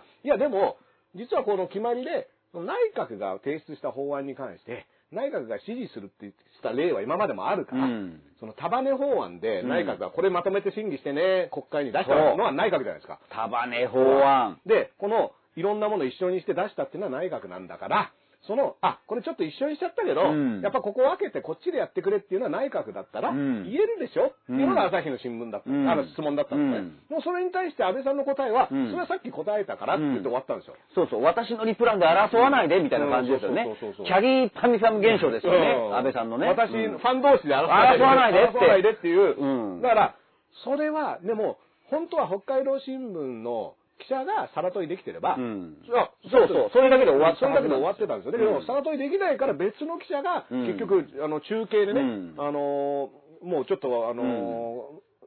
つ同じ質問でいかないと、うんもう一個のその踏み込んだ答えが返ってこない。うんで、2回質問して、1個の答えだったっていうのは今回とりあえず分かったわけですよ。うんこの件に関しては2回質問別の角度からしても、そうそうそうそう同じ答えが返っていろいろなとこからつついて当てるからうん出てくるわけですよね。うんうんだからそれが、そのサラトイの意味で、だからあれって僕、サラトイがなんで必要なのかっていうのを記者2人がかりでね、うんなんだったら、その朝日の記者ももしかしたら他に聞きたいことがあったかもしれないけど、あ、これ、答えてねえなってなったら、やっぱそこを聞かざるを得ないっていうね、例えば、北海道も朝日もその新聞記者なんで、事前に今提出してるのだとすれば、サラトイの可能性じゃなく、んもう別々に同時にやっぱり検察庁のことは聞かなくちゃいけないっていう、二つのもう二社の需要があった、そそうそうそうそうれだけの問題でもあったっていう考え方もできますよね。だからそれに対しても、結局じゃあ答えたか答えてなかったのかっていうことに対しては、僕は安倍さんは、その真摯に答えてたと、出僕たの僕のね、育てた真摯はね、もうね、ん紳士禁止法案提出した方がいいんじゃないですか、ね。禁止禁止法案でね。そうそうそうそう。あの、紳士がかわいそうです紳士がぐれちゃったみたいなね。そうですもうね、あんな子じゃなかったのにってうね、ん紳士は、ちゃんとしてた子なのうに、ん最近すごいぐれちゃってっていうね、その指摘は当たらない、ききあの、禁止法案とそうでかすね。ね。その指摘は当たらないって指摘は当たら言うとたらいがない、落ちてくるってそうそうそう上からね、ドーンって言って。指摘は当たらないって、だって、こっちはそう思ってんだって話じゃないですか。 だから、そうですよ当たらないって言うけど、いや、こっちはそう思って今ん日ねだって話。、これね、当たらないって言ってる人に当たった後に言ってますからね。そうそうそうゴンって当たった後に、いや、その指摘は当たらないって。いや、今当たったよ、当たったって。全然当たってねえ当たってねえっつって本当ね、この辺のね、ことはいちいち突っ込んでいかないとうん、あの、良くないで、さらといってのは突っ込みみたいなもんじゃそないうですか。そうそうそうそう。いや言ったら、一回ボケ、ボケが返ってきたからせ、っかく会話が面白くなり始めるのに、拒否してるわけですからうね。んだから、その、ボケに対してやっぱ突っ込まなきゃいけないわけネタが広がっていくはずなんですそうよ、そそそうこれっでてい。うのは、だから安倍さんはもう少しね、そううんいったあのお笑いとかを見るのもね、あの家族で。だからミルクボーイの一発目で終わってるわけですよね。そうですねあなんか、それコーンフレークやないかは。いどうもありがとうございましあたりがとうございま。 いやいやいや、そっからですよ、それ。そっからサラトリがあって。コーンフレークじゃ、うマリスとかじゃないんだっていう。コーンフレーク。あれはねいや、それコーンフレークじゃありませんから。コどーうンフレークもありがとうございました。っていや、それは面白くないから、それ。で、その後岩田さん出てきてね、そうそうそうはい今の、今の解説あはの、岩田さんは100点って言って言うんですよね。岩田審査員、ね。岩田審査員がねいや、違う、そんな M は面白くないから、そそれ れ。やばいですね。そのせっかミルクボーイが世に出れませんよ、それ。そんなことしたら。ミルクボーイ殺し。うんそう。コーンフレーク殺しですよ、そんな。うん。だから、おかんも困っちゃいますよ。そうれそ言うっそたうらね。。うちのおかんが、勘違いね、したまんまで終わっちゃいまうすちからのおかんがね、それはおとんだと思います。うんどうもありがとうございました。ありがとうございましたって言ってねいやいやいや、もう、もうそっから広げてっていうだ話ですからよ。、でも今のね、そのミルクボーイ例えで言うと、だからそれだけミルクボーイ帰らせるわけじゃないですか。そうそうそう帰らされたら、うんやっぱりその後で、うんいやいや、こういう意味じゃないですよねって質問はした方がいいですよね、あのミルクボーイに。いや、 コーンフレークの後、もうちょっと聞きたいんですけ どっていうのを欲しいいやよー、ね。だから、って言って、パフェうんのあの、かさ増しにとかいう話が出てきて初めて、いや、そそうそうれコーンフレークですよっていう話になるわけだから、そうなんでそそれのをやらないの指摘は当たらないってか言ってるわけですよね。うんだからコーンフレークだとはね、コーンフレークではありませんっていうことだ M1 殺しですよ、いや本当にもう。本当にね、日本の文化の火を消しちゃいけないんだいから。やーだかだから、漫才が会話を緻密に成り立っている一つの見本だとしたら、それを全然やってないってことですよこれね。はね、だから、ないあえてお笑い側から言うとすると、漫才以下のことをやっぱりやっちゃってるわけですよ。ね。だからこれは埴輪さんも本にできないっていうね、うんこの中でね。あの、これじゃ本が書けませんよっていうね、はい話になるからヤホーヤヤホホーーってね。ヤヤホホーーで調べてもね、そうそうそうあの載ってない、検索そうそうそう検索が当たらないってやつですからそうね。そう。んだから、花さんが絶対間違えてんのに、そうだねって終わっちゃってるわけですようん終わっねちゃってましたね。言い方間違えてんのにわざと面白くしてんのにね。だから、うんそれって、あのー結構本質的な話をうん多分今しちゃってて、うんあのーそう考えた時の、うんその時にこの安倍さんがね、うん吉本新喜劇あこれね、ー、でかい。ね、行っちゃってる。行っちゃってますよね。うんで、吉本新喜劇、新喜劇っていう舞台自体は、うん言ったらもう、ポンポンで終わってもいいっていうのの組み合わせでできてるとは思うんですけど、でも、吉本って、その M1 って吉本大会じゃないですか。だから、やっぱり、そういった意味では、ここは吉本の出番なんではないかってね。なるほど安倍さん。それじゃちょっと、なるほどね。あの、それだとちょっと成り立ってませんよ。ひな壇でずらーっと並んでね、そうそうそうそうだから安倍さんをこう、どっちも転がしていくっていうね。回転の時に、うんうん吉本のひな壇芸人を横に座らして、うんバッてみんな立ち上がって、そうそいうそうやいや、それじゃ、それで終わっいたや、まらだ答えてないですまだ答えてないですよよっていう。兄さん、兄さみたんみたいないな感感じじででね。ね。こういうことですかっていうのを、んこれ吉本スタイルでやればうねん、そうそうそう毎回ね、こう帰ろうとするのを、あの戻すネタができるじゃわないですかかった。。うん安倍トーク。安倍トークね。安安倍倍トトーーク、安倍トークってクね。安倍言ってね、うんあの、つい、僕たたちまた、まね、あの、僕たちは秋江芸人ですけど秋ね。江芸人で呼ばれれば出ますけど、秋江大好き芸人。そうそうそう秋江さん大好き芸人秋江さん大好き芸人なんですけど、でも、安倍トークだったら、秋江さんのこんなところが可愛いっつってね、うんプレゼンして。うんちょうどね、司会の方が一人抜けたんで、うん空いてますから、そうそうそうそうあのそこにこうね、安倍さんが入ってね、で、毎回喋って帰ろうとするのをみんなでひな壇でずっこけながら引き止めるっていう、これが吉本的ですよね。そうです。トースポなんかね、もう本当にはしゃいじゃってね、やりたいように帰った時があって、アメトークでお一人抜けた時に、じゃあもう一人は、アメ宮トーコだアアメメトトーーククアメトークそれアメしか会ってないし、 もう吉本も文句言った、忙しかったからね、あの時。文句言ってこないっていう前提で、はしゃいで書いてるわけですよ。でもそれなら、アメトークありですよね。うんいや、なんかね、あと記者会見の時になんでトースポの記者はいないんだっていうツッコミを入れてた人がいうんうんうんうて、んまあそのツッコミ自体がトースポの存在感だなとうんうんうんうん思ったんですけど、あの、なんかね、やっぱりそういった意味での今の可視化問題ってうん結構大切で、で、そのためにはさっきのその検査情報のハッシュタグもね、やっぱりみんながそうそうそうそういろんな人が言って、あれ、この人もうん思ってんだとか、この人思ってんだっていうのを、うんで、僕ね、ハッシュタグの数が、うんなんか上がったり下がったりとか、うんランクがどうっていうので、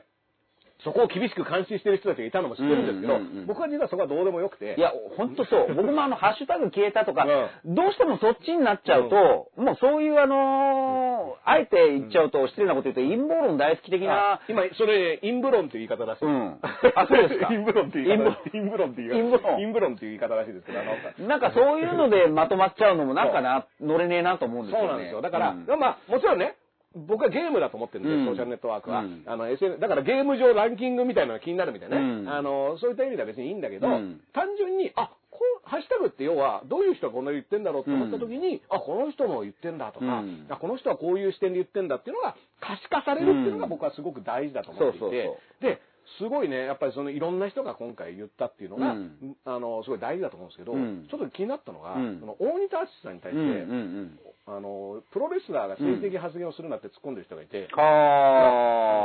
大仁田さんってあの議員だったじゃないですか。そうですよ。だから僕、今日、あの、見てください。スポーツ平和党 ですよ。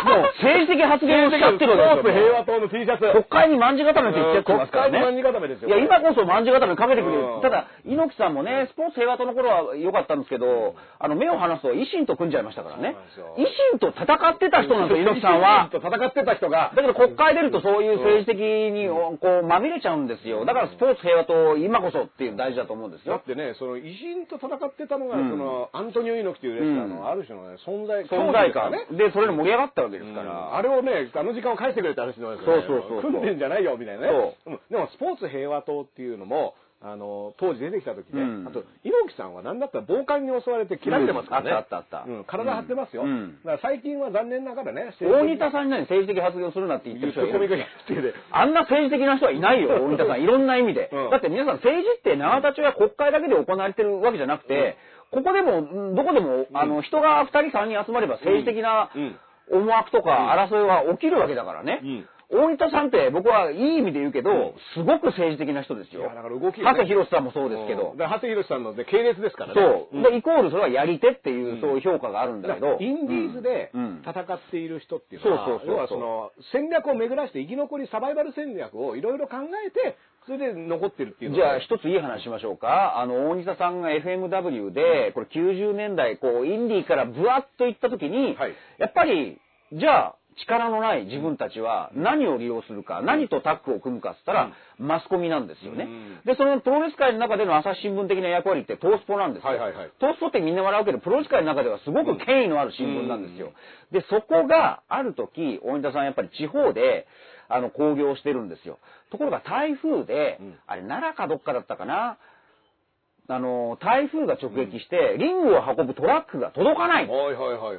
うんこれ、工業成り立たないですよね。うん穴を開けてしまうっていうので、やばいと思って、で、その時、大仁田さんは頭がいいから、体育館のそのマットあるじゃないですか。はいはいはい、CTR ね。うん。あれをこう敷いて、そこでプロレスやろうっつって。おーで、そこ、そしたらトースポが乗ってきて、うんだって前代未聞じゃないですか。うんプロの興行が体育館体育館ののあのママッットをやトるを敷いて、そこでやる。大仁田さん、それ面白い。んそれ一面でいきます。よーしって、やるんじゃって言ったら、どうやらトラックがつきそうになったんです。はいはい。つきそうになったんだけど、それをどうやらん止めた、つかないっていうことはなくて、はつかなかった。結局は間に合わなかった。定にして、その体育館で、じゅあの、マットでプロレスをやったんです。で、それ絵的に映えるでしょ、うんだから東スポの一面にも無事にんやって、で、えープロレスファンの評価としては、大仁田はこんな危機でもん突破力がある、FMW ってなんか面白いぞっていうのが、うんさらに価値が高まったんですだってね、あのー今の話からもう、うんだって普通にリングが組み上がってるのに、うん明らかに面白いですもんね。うんその見た目も含めて、そうそうそうそうワクワク感と、うんで、そこで逆に言うと何が起こっても、つまり自分たちがこの団体のチケットを買えば次何になるかわからないよっていいプレゼンになったわけですよ。うんそこをあえて捨て石にして。ううんん。まあだからね政治的じゃないですか、だって。うん僕はだから大仁田氏の定年延長を求めようと思ってるんいいですもうね引。退あの、7回ぐら引い、7回ぐらい、あの、一人黒川って言ってますから一人黒川ですからねあの、もう一人検察庁法案って言われてますから、7回ぐらい7回ぐらいで定年延長してるから定年延長してますからもういねい加減やめろって話なんだけどねそもうあの ーそううそうそうそうですね早すぎた黒川ってですそね、う、あの、一人たば、あ委ね法案って言われてます。全部委ねちゃって、全も部う、で全部1年後には定年延長っていう。しかもね、自分で勝手にやめますって言ってから自分で勝手に定年延長するっていう、そうこのね、独自プレイをしてるわけでからもそういうことですよ、うんそれがプロレスの世界だったらみんなニヤニヤして、おいたしょうがないな、でも面白いからでいいんだけど、それを検察とかがやっちゃうってダメじゃんってだからいう。大仁田レベルに、うん大仁田レベルってあえて言いますけどね、うん大仁田さんレベルの、まあエンタメのね邪道邪道ですよ、言ったら、うん邪道プロレスをうん政治がやっちゃってるってことですから、ね。ダメですよそんなのうんうんこれは、あのなんだ、リングが届かなかったっていうのをね、うんその、マスクがね、うん全国に届かなかったからう布んマスク配ったと思ったら、実はうん街中の薬局で売ってる、売ってるっていう売ってるのに、うんあえて届いてないふりをして、布マスク2枚、こそうそうそうそうれどうだ不安パッと消えるだろうって出してるのは、うんこれは大仁田的ですから、そうでもこれ、大仁田さんはそれうまくいったけど、安倍さんの場合やっぱ、プロレスが下手だったから、うんそこで滑っちゃってるわけじゃないですかだから、おさこの間も言いましたけど、え5月8日振り込みっていうのを8月って言っちゃった。うんだから人は間違えるから、うん間違えたっていいんですよ。うんただ、少なくともあの時の見せ場はそこだったですよね。5月8日から振り込みがはりうん始まります、うんそこを間違えてしまうっていうのは、だから演者として、大仁田さんだったらあそこ絶対、5月 !5 月 !5 月8日に学べって振り込まれるんじゃ聞いてるかって言って。で、マイク叩きつけてドーンねって、言ってね。こう、ワイルドキングで帰ってくるんですよ。そうそうそそう。こだけは間違いない。うん絶対そこをやるわけだよ大分さんだと5月8日だぞみんな、つって。ねえ、だからね、藤波さんとかだと8月っていう可能性あるんですけそどうそうそうそう。聞こえないって聞ねこえるうん何、何で言いましたあ、何で言いました今ってなっちゃうっていう。 俺たちはこれじゃじゃじゃうんそれはそんな面白い俺たちは振り込みをじゃ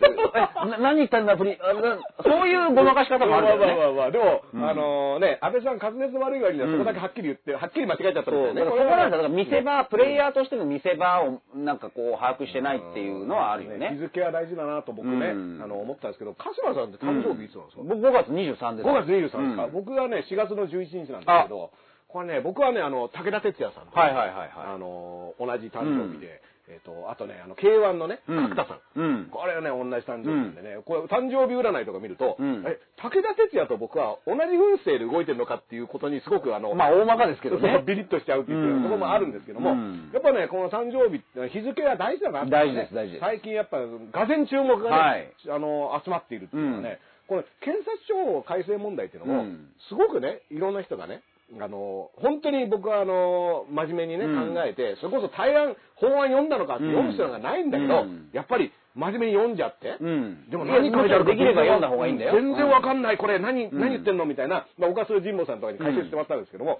やっぱそういったレベルになってるけど、そもそもこれ辿っていくと、うん。なんか、誕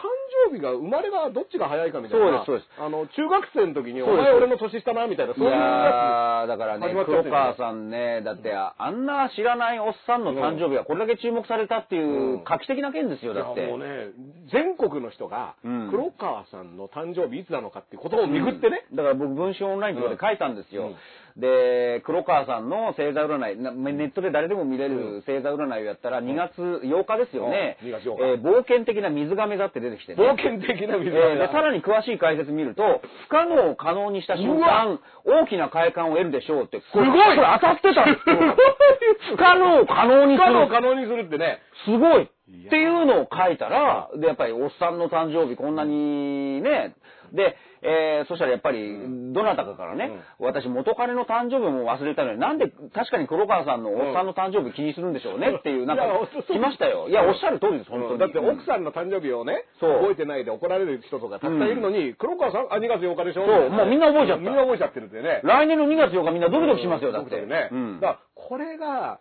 すごいその、この検察庁改正案の、あの、変なもう、なんて言うんだろう、しょうもなさでも僕はあると思っていて、で、もう、要はそこで普通って、スパッとお疲れ様でしたで終わってたいのに、誕生日延長みたいなもんじゃないですか。そう誕生日で年齢が63歳になるから、そうそうそうそうお疲れ様でしたって言ってたのが、いや、もうちょっとお祝いしようよ、みたいなので。そうそうあと半年お祝いいみたや、いな。ほんとそう。だからこれは、うんあの、で、半年お祝いすると、今度別の人の誕生日を超えていくみたいなね。うんうんこれあうのん、は林さんっていうね、うんなんか次に、あの、そう63歳の誕生日を迎えようとしている。黒川さんと実は同期でうん良きライバルだったとの、ね、あの、でも誕生日ちょっと後で、うん次は林さんのお祝いだうね、んみたいな言ってたのが、黒川さんの誕生日月間うんが、林さんを乗り越えていくみたいな。そうあれ、ずっと黒川さんをお祝いしてんのみたいな。必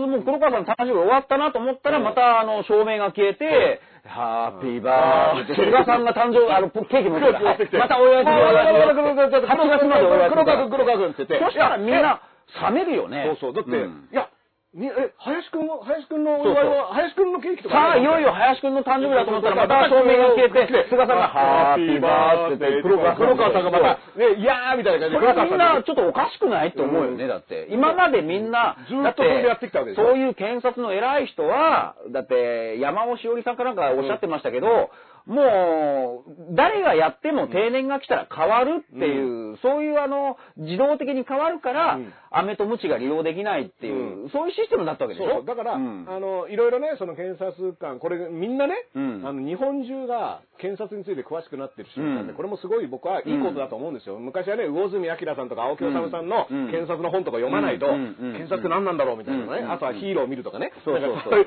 そういうレベルだったと思うんですけど、でも、その検察っていうのは、要は、まあ、組織としていろいろ、うんあの検察官が誰がね、うん担当しても、あの隔たりなく、そうあのことにそういうシステムだったシステムで、だから、もうきっちり年齢が終わったら次の人に引き継ぐけど、次の人も同等の能力を持って警察官をうんやってるから、パスができる。うんだから、この人じゃなだいとからできどなっい。から切っても同じ顔の飴ってあるじゃないですか。ああいうシステムだから、あの、手を入れようにも入れられなかったんだけど、今回は、飴を切った切ったらら、黒川っていう顔がもう如実に見え黒川のてあれ、この飴はうん、ちょっともうだ、もっと長く舐めていたいっていうう、そういうことでしょそうなんですよ。だから、ど、同じ、そ、なんかよくわかんないぼーっとした顔が、すうんると思ったら、あれこの顔黒川じゃん、みたいな。うんで、ここ切った、あれまだ黒川だって。うんうんパーって切った、まだ黒川だ、みたいなね。うんこの黒川飴にいつの間にかね、うん飴が変わってたっていう。そうそうそうそうこれはね、だから、良くないことだぞと思うのと、うんで、まあ結局でもそれも、定年がちゃんとあって、うんで、それで63歳で辞めて、ってうんいうのを決めてたのが、それをやっぱなんか延長とかを、しかも閣議決定でね、うん急に、その余人を持って買い難いとか言って、誕生日延長で、ね、その菅さんの誕生日ケーキプレイが、うんうんいや、もう黒川さん終わってるんですけど、っていう時に、そうハッピそうそうそうーバースデーがまだずっとそうそうそう歌われ続けてるっていうことが始まっちゃったから、うんみんな、おかしいだろだから全ては、今この法案で問題になってるのは全てはあの1月31日の閣議決定なんですよ。うんで、それが絶対おかしいって。おかしいっていう話おなんかだねしいってなって、じゃあその後何をやったかって言ったら、じゃあだって法解釈しましたもんって、これ第2波です第よ二ね波で。で、それもおかしい、で、森雅子さんがおかしなこと言うから、じゃあそれもおかしいじゃないかって言ったら、これ今第3部、もう最終的に、じゃあ法律変えますっていう、そこじゃない。しかもそこには、そこだけを国会に出すんじゃなくて、こあの国家公務員の定年のね、あの、まっとうなやつも委ねちゃって、束ねちゃって、うんいやだからこれも姑息なんです姑よ。息ですよだからね、本当何か似てるなと思ったら、あの、10年ぐらい前に、はい中国で、段ボール肉まんってあったの覚えてますあーねで、あのあの段ボール肉まん自体は、冷中凍のね国の、うんそう、中国のテレビ局のやらせ説っていうのがあって、うんじゃあ実際に、うんあの、段ボール肉まんがあったかどうかは分からないですよ。うんだけどそういうの、あったじゃないですか。本当は、具材、肉とかをちゃんと入れなくちゃいけないのに、段ボールを入れて、うん水増しして、だから今行われてるのは、段ボール肉まんなんですよ、だダっンてボー。ルにもだから、あれもこれもこう混ぜちゃって、で出しちゃって、だからそれに関しては森さんが出てこなくてもいいところの委員会で今やってたわけでしょ、内閣委員会でね、これだってそうそうそう検察っていうのは、その行政官で、うんみたいなことよく言うじゃないですか、うん行政官で国家公務員のあれでって言って、うん要は法務省の管轄ですっていうことを言う割には、法務省の法務委員会で議論しないでそうそうそう内閣委員会で議論してで、これまたね、すごいの出てきましたよ。だから森法務大臣が答えないで、代わりに武田行革大臣っていうのが出てきたら、この武田さんっていうのはね、そもうね、あのー桜田さん以来の逸材みたいなう。ね。すごい、いつスーパースターですようんスーパーねス。ターまだ出てきちゃって。あんまり突っ込まれてうまく答えられないもんだから、それ法務省に聞いてくれっつって、うん、法務省に、いや、お前最最終的終的にに代わりに出てきたんだろうって話で。最終的に森さんが出ざるを得なくなっちゃったうっていんまあ、う、ね今日ね、この後ね、うん森さんが出てくるらしいんですけど、要は、その武田さんに対して、その、進行の委員長が、もう少し大臣に分かりやすいように質問してあげてくださいみたいなこと言ってて、えって、あの、質問する側、そうあの、専門家が出てきて答えるはずなのに、質問する側が、だから生徒と先生逆転したんですよね。そうそうそうそう先生これなどうなってんですかって言ったら、ちょっと君の質問だと分かんないから、もう少し優しく質問してもらっていいですかってだ先から生そに言われもこてれも束ねて、やっちゃったからそういうおじさんが出てくるわけですよ。いやーだからね、だから本当にね、その中国の段ボール餃子とか段ボール肉まんとか、すごいネタになってみんな笑ってたけど、いや、今行われてるから、それ。これ僕らね、あれがあったかどうかはダンボールに肉まんを食わされそうになってるってことあれが、が本当にね、あったかどうかは定かじゃないけど、今少なくともうん国会では行われてるから、段ボール肉まん。でね、これだからうん肉も入ってっからいいじゃねえかみたいなことをそうそうそうそ言ってういや、だったら肉と段ボールね丁寧上ね、分け分けてくれって肉と段ボール分けた方が多分美味しいですそよ。の肉には賛成するけど、うんその段ボールおかしいでしょっていそう、うそうわこれはね分けないとダメだよ。セットにして肉まんにしてっていうのが僕はやっぱずるいと思ってて。そうだだって肉入ってるし、そこうそのう肉いい肉だよ、みたいな。そうこれが国家公務員の。で、その肉まんを売って丁寧る武田さんっていう変な親父が出てきてさ、さあ、安いよ、安いよっつって。やっぱりざ段ボール、段ボール入ってますよね。材料何ですかって言ったら答えられないんだから。僕作ったわけじゃないんで、うみんたいな。そうそうそうそうだから作ったやつ出せよってそういうこと、話そういにうなるこじゃないですかと。で、作ったやつは逃げてるわけでしうょ、んもう逃げてるって言われてもしょうがないですよ。まあまあまあそう森さん、ね、あの、東日本大震災で検察官逃げたって言ったけど、いや、あんたが、あんただから逃げてる今逃げてるのはあなたですってすいうね、あのーあの警察官逃げたっていうね、うん話も結局その後なんか謝ったんだか謝っうんてないんだか、まあ問題発言って安倍さんからもね、厳重注意みたいなのありましたけど、いやだってねこれ検察の人事についてうん変えようとしてる時に、なんだったら検察官全員うをん嫌な気持ちにさせるよううんなことを、そう上司が言ってるわけですよ。こいつらだって、うんなんかあったらすぐ逃げ出すような奴らだから、うんちゃんといろいろ定年を伸ばして、やんなきゃいけないんですみたいなことで、ええって話じゃないですか。うんで、なんかあったら逃げ出すような人って、定年延長した程度で、うん防げんですか、それっていううん話じゃないですか。うんだから、そもそもその答えになってないっていうのもあるんだけども、その、状況の、その作った森さんっていう人が出てこないで、武田さんっていうなんかね、ただ、うんあの、だからコンビニで肉まん売っててね、そうそうそうそうでこれ段ボール入ってたんですけど、って言って、そうそうあ、作った人に言って、みたいな話をされてるわけでしょ。そううちじゃないかうらちじゃないからって言って、いや、でもそれ売るのやめた方がよくないですか、うんっていうのが、うん今、うんあの、抗議せよって話で、で、もうずっとね、この肉まん例え僕やっぱすごくうまいなと思って、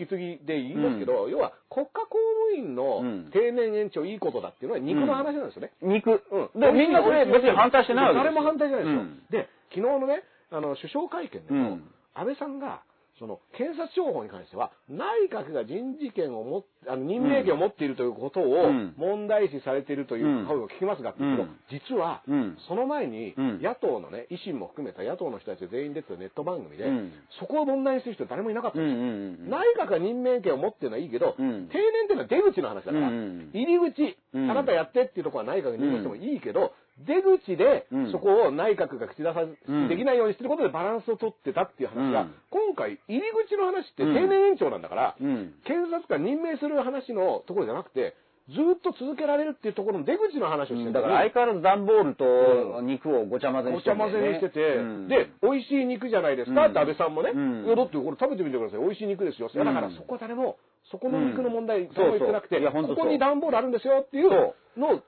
っと、おお美味いしいとしても段ボール入っちゃダメだよねっていそううそうそう。だから結果的には段ボール食ってるじゃん、みたいな話。で段ボール認めてないよねってそういうことだよねそう段ボールが入ってるっていうのをずっと言ってるのに、その指摘は当たらない、その指摘は当たらないっていう、そうそうそうそうあの、そのプレーをさせられて、いや、もう目の前に段ボール出して、これがそう入ってるんですそうけどっていうそう話じゃないですか。うん。だからでもメーカーの人も分かってんだけど、あの人が作ったっていう、出てこないっていう。うんそれはみんな怒るよね。怒りますよ。、で、この束ね法案っていうのはやっぱり今回だけじゃないんですよ。だからいざっていう時に、そのね、働き方改革も確かそうだった。うん安保法制の時もそうだった。だからやっぱりこれ、結局繋がってるんですよね。うんだからこれ今回、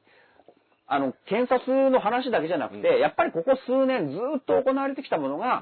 もう明らかに可視化できてしまう。だから、最初にあの、ハッシュタグの声上げた人も、なんか記事で答えてましたけど、あの、政権については特に興味もないし、反対もしてなかった。だけど、コロナ対応を見せたら、この対応のまずさ、で、しかもこれを今しっかりやろうとしてる。これはまずいってことで声を上げたでしょ。だからやっぱり今までは遠いことだと思ってたんだけど、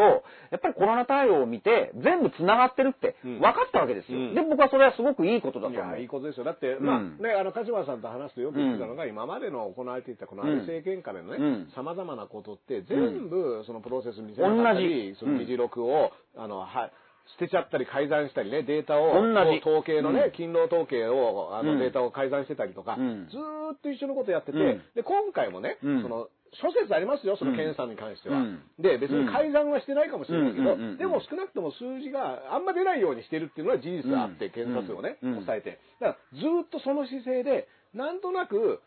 全体、何があったのかを分からせないだよかうらに、説明しないい、あやふやうってんいっう。ていうのがずーっと続いてきてるっていうのは、今回もいろんなところで議事録がないとか、残してないとか言ってるでしょああのー昨日東京新聞がね、うん報道してたんですけど、その専門家会議。専門家会議。専門家会議が、あの、の議事録がないっていうのが東京新聞の。あと、閣議決定の際の議事録もない。まあ議事、録当もない然ないよね。ないだって、後付けなんだから。ううんん。だから、その、黒川さんのことに関してもそうだし、うん今、専門家会議が緊急事態がね、あの、どうやったら解けるのかとか、どうやったら始まるのかっていう、うん専門家会議に聞いてますけども、繰り返し安倍さんは言っていて、まあまあ、なるほど、じゃあその人たちうがん重大な決定をしてるんだなとうん思ったら、その人たちが何を話してたかわかんない。これは鹿島さんうがんよく言っている、うんじゃあ50年後、そ100う年後に、そうまたね、感染症、そうそのコロナより怖いやつとかが、うんいくらでも地球を襲ってくるかもしだれないからその時は永田町にいるおじさんたちも死んでるわけですよ。うんいや、僕らってもういないと思いますよ。うんだけどその時に少なくとも今の子供世代、もしくは孫世代、うん全く新しい世代がそう困るわけですよね。困るわけよだって、あれ、この時、うんそのコロナっていうのが、 2020年世界中に広がったらしいし、うん日本にも結構来てたらしいし、あ専門家会議っていうのがちゃんと結成されてるよ。あ、すごいすごい専門家会議何話してたんだろうとど思ったういうら判断で。何にも残ってないんですよ。で、あの、匿名では残ってんですよね、なんか。でも、それおかしいじゃないですか。うんじゃあ、どういう学者が、どういう判断でこの発言をしたかを見たいのに、何の専門家もかもわかんないそからう。喋ってる人がそね、れ大仁田かもしれないんだよ。だってうん匿名だったら。はよくわかんないけど。大仁田かもしれないし、そうそうそのね、張本さんがそうそう政そう治の話してるだけかもしれないですよね。あの、それが、誰だかわかんないってのはそういうこといなや、んもっとで言うと、だからさっきの話が、肉か餃子か分かんないわけですよ。まあそうそう、そう専門家会議は立派な方がいるからうん、そんなことはないでしょうけど、でもそういうこと。こもれ誰が分かんのこれ原材料分かんないよっていう。あのー専門家会議ね、だから誰が所属してるのかもよくわかんないから、うんいろいろなんか資料あのだ、どういう人なんだろうと思って見てたら、やっぱりいろんな専門家いるけど、別に感染症の専門家じゃない人もいるし、うんうんなんか、まあそういった意味ではいろいろね、うんその人がいるんだけど、ってことは自分の専門じゃないことについて、喋ってる可能性が、そうあの名前がわかんないと出てきちゃうじゃないですか。で、専門家っていうからには別に名前出したっていいんだかうら、んだっ。だっててそれで商売してるわけですから、そうこの看板出してますっていう人を集めたわけだから。そんなあのな自分の発言がうんこうあやふやな、後でなんかこうね議論の対象になるようなぐらいふわふわなのかって言ったらだって専門家なんだからそう大丈夫でしょねだって鹿島さんの今の指摘ね、僕らは桜を見る会の招待者名簿の時も、僕は同じことを思ったんですよ。うんうんなぜならあれは功労があって国のためにね、何かの功労席があった人が呼ばれて、みんなでお花を見ながら、うんあの、にあのいわゆるこの日本社会のためにね、いろんな働いてくださってありがとうございますっていう会だったから、そうですそうですそうです名簿が出せないっていう理屈が実は通らないのは、うんだってこの人たち名前むしろみんなで称える、喜んで人前で褒められたいってヒいうーローヒーローシ人だからョーなわけでしょそうそうそこのう日本を救ったそう日本をレベルアップさせてくれたヒーローが、みんな桜の花のもとに集まってくれましたっていう会なんだかだらから芸能人とかみんなねそうそうよそう喜びさんで行くわけでしょ、うんだから名前はむしろ出して、そうそうそうそうであこの人こんな立派な人なんだよかったこういう人がねあの頑張ってくれてって僕らは思えばいいわけなのにいやちょっと誰が来たかわかんないんでとかされると、え日本のために頑張った人隠すのみたいな話になっちだかゃらうそれ、だからその時点が、論法がおかしいわけですよね。うんこの論法があの時もツッコミが足りないから専門家の時うもん同じことされて、いや、だから100年後、50年後の日本人がね、じゃあ一斉休校の時、あ、そっか、すごい判断したな、うんじゃあどういう経緯で、その連絡会議っていうのがあったらしいとかね。そうれがないっないて、じゃあどういうことって。だから政治決断はいいんですよ。うん僕はどんどんやるべきだと思う。でも政治決断はどういう理由で、どういうプロセスがあって、うんこういうふうにしましたっていうのがセットにならないと、わかんないじゃないねですか。あのーこれね全部同じことの話を繰り返したんだけど、その検察の件に関しての黒川さんがね、うん定年延長された閣議のねこれも議事録がないっていうのもうん問題なんですけど、その理由としては、まあ、その黒川さんが今担当している事件なりプロジェクトがねこれは他の人には変えられない、うだんからこれがそもそも検察という組織がそんなことあっちゃダメだよってツッコミが生まれてるんですよ、うんでも黒川さんじゃないとできないんです、うんっていう、うん理由なわけじゃないですか。じゃあ、あと、どれぐらい後になったら、この事件が黒川さんじゃないとできなかったかどうかっていうのを僕らは判断する材料を提供してる。今はね、うん進行中の捜査だから言えないは、まあわかりますよ。うん。じゃあ、2年後なんですかあの、3年後に、うんいや、この時の判断は、この黒川さん、この事件をやったから、うんうんこれはもう、どうです、うん黒川さん以外できないでしょ、っていうのを教えてもらわないと、この判断が正しいかどうかわかんないですかそうこの閣議決定の内容が。うんだから本当にね、そういう意味で、50年後、100年後、で、ん過去を、過去を参考にしようにもできないわけです、うん未来の人はね。そうそうそうだから本来ね、これも、これも何回も言うんだけど、じゃあ今のこの政権は保守なのかって言ったらんおかしいよね。保守の態度としては、過去を参考にして、未来にちゃんと変わらんものを残していくっていうのが、真逆のことやってるじゃないですか。だから何にも未来に残そうとしてないですからでね。、もう一回それを、こう、あの、今回の検察のことで言うとね、これもそうなんです。これ NHK のウェブから引用しますけど、検察庁は法務省に属する行政機関でもあると。はいただ一方で、だから、まあ、に任命権は内閣が持っているんだけど、うんただ実際には、その人事ですよ、検察側が作成し、総長の了承を得た人を大臣や内閣が追認するのが慣例とされてきました。だから慣慣例例で、すね慣習。うんだから慣例とかみんな慣好きな習を。やつじゃないですか、これ。そう。日本の伝統ですよ。そう伝統なんですよ。だからそれのバランスを崩しちゃいけないから、うんそういう慣例とか慣習をあっさりこう壊してしまうっていうのは、これは保守の態度ではないですよなねい。ですよここにも出ちゃってるわけですよ。だって、みんなが、うん好きなみんなって言い方してますけど、要はね、その日本はうんこういうのに2600年続いてきたよとうんか、そのね、江戸時代からこういうことがあってとか、うんそれが好きだから日本大好きとか言ってたのに、この、その日本の、まあなんか、なんだったら捜査して、うんで刑事事件とかを担当する組織に関しては、もうバンバン変えちゃえっていうのは、うんこれは僕はね、整合性は取れないから、うん少なくとも、こういった件に関しての態度っていうのは、僕はやっぱりその、思想、僕は全然ね、思想信条なんて、正直あんまり重視してないんですけども、でももしそこを重視してるんであれば、ここでの態度の取り方っていうのはやっぱり自分のあり方とセットで考えてほしいなと思いますよそう、いやだから議事録がないとかっていうのは、ひでえ話だなって思うかもしれないけど、一方で、確実に未来、んあの、迷惑する人がいるっていうのを頭に入れまあそうでするよねないと、こんな、だってコロナの、あの、言ったらね、実は、その今回コロナの対策が日本がいかに、うんうんあの、後手後手に回ってしまったかっていう理由も、その尾身さんとかが最近になって認めてるのが、SARS、MERS、新型インフルエンザと、要はそのアジアを、世界を巻き込む感染症って今までいっぱいあったけど、うん運よく日本は、うんそこまで、その対策を迫られなかったから、対策してませんでしたと。そうそうそうで、それが韓国だって台湾だって香港は対策、あの時の経験がああるからね。ったからやってたと。だからそれは過去を生かそしうて生るかわしけてるです。日本は、その時に、うん要は、本当はやらなきゃいけなかったことをやってなかったから、うん今回、そ保うそう健所の数が足りないとか、その PCR 検査ができないとかだ。から今回のことは、2020年コロナ、まあ、2020年以降も続くかもしれないけど、これをやっぱり過去として学びたい人が絶対未来に出てくるわけですよ。で、韓国とか台湾は、それを学んで、今年生かせたわけでしょ。でもそれをこう、学ぶ対象に、教材として提供してないってしこてとないでししょ。してないし、要は自分たちが非難されるかもしれないからという理由だったとしたらね、うんそれを不正、あの、公表してない理由がね、うんこれは自分のことしか考えてないし、うんそして自分のことしか考えてない結果、今現在の僕らもうん大変な目に遭ってるし、そう10年後、20年後、30年後の僕らだったり、僕らの子供だったりが、大変な目に遭うっていうことにもつながってくんだぞっていう。だからそれを嗅覚で肌感覚で、その最初の講義のね、ハッシュタグのあの女性の方は気づいたわけでしょ、うんだからそれは間違ってないわけですよ、だから。だって100%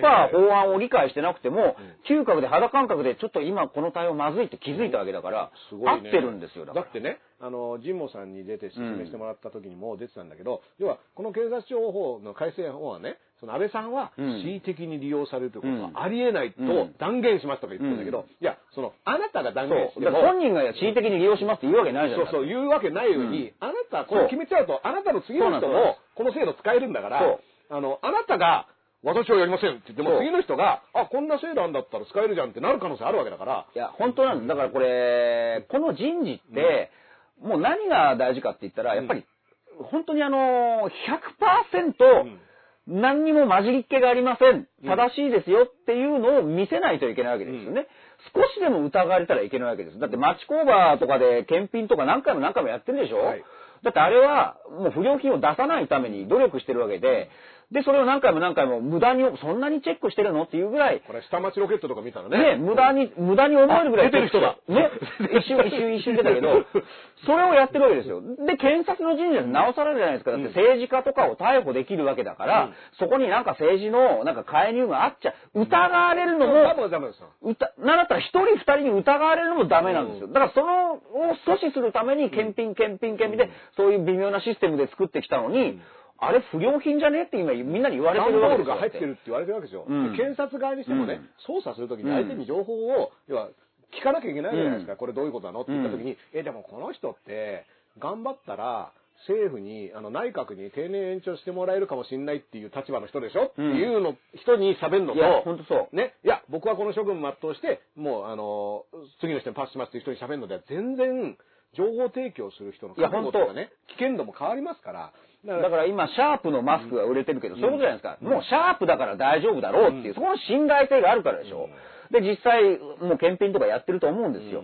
でもそういうことじゃないですか。でも今まで不良品だなんだ、ちょっと説明しないあやふやの、なんか、親父が、さあ、マスク出ましたって言っても、それ本当に大丈夫って疑うい、んでもそれ、今回の検察の人事も同じ。同じですよ。だから、お前の趣味今まよっていうのと実は一緒で、そうどこのマスクこれみたい疑な。われる時点で厳しいことを言うようだけど、でも厳しくないんですよ。疑われる時点でダメなんですよ、ああいう検察の人だ事かっらて。ちゃんとね、あの、我々は目の付けどころがシャープでしょっていうので、うんちゃんとやってますっていうのを、うんシャープはね、うんブランディングしてきたわけで、うん検察も、うん。いろいろ、そのブランディングには疑義が別でありますよ。検察って組織大丈夫なのとか、うん暴走したらあれっていう、そういったことを、いろんなジャーナリストが指摘してるけど、それとは別として、でも、体としてはこうすあの捜査としてちゃんとやりますっていうのが検察側も担保してきたはずなのに、僕はだからこれをやりすぎてね検察って組織自体を擁護してるってなると僕は検察って組織自体ずーっと抱えてきた問題いっぱいあると思うから、そのことでも今回の定年長はそれ輪をかけちゃうよっていう話なんですよねだからさっきのいろんな見方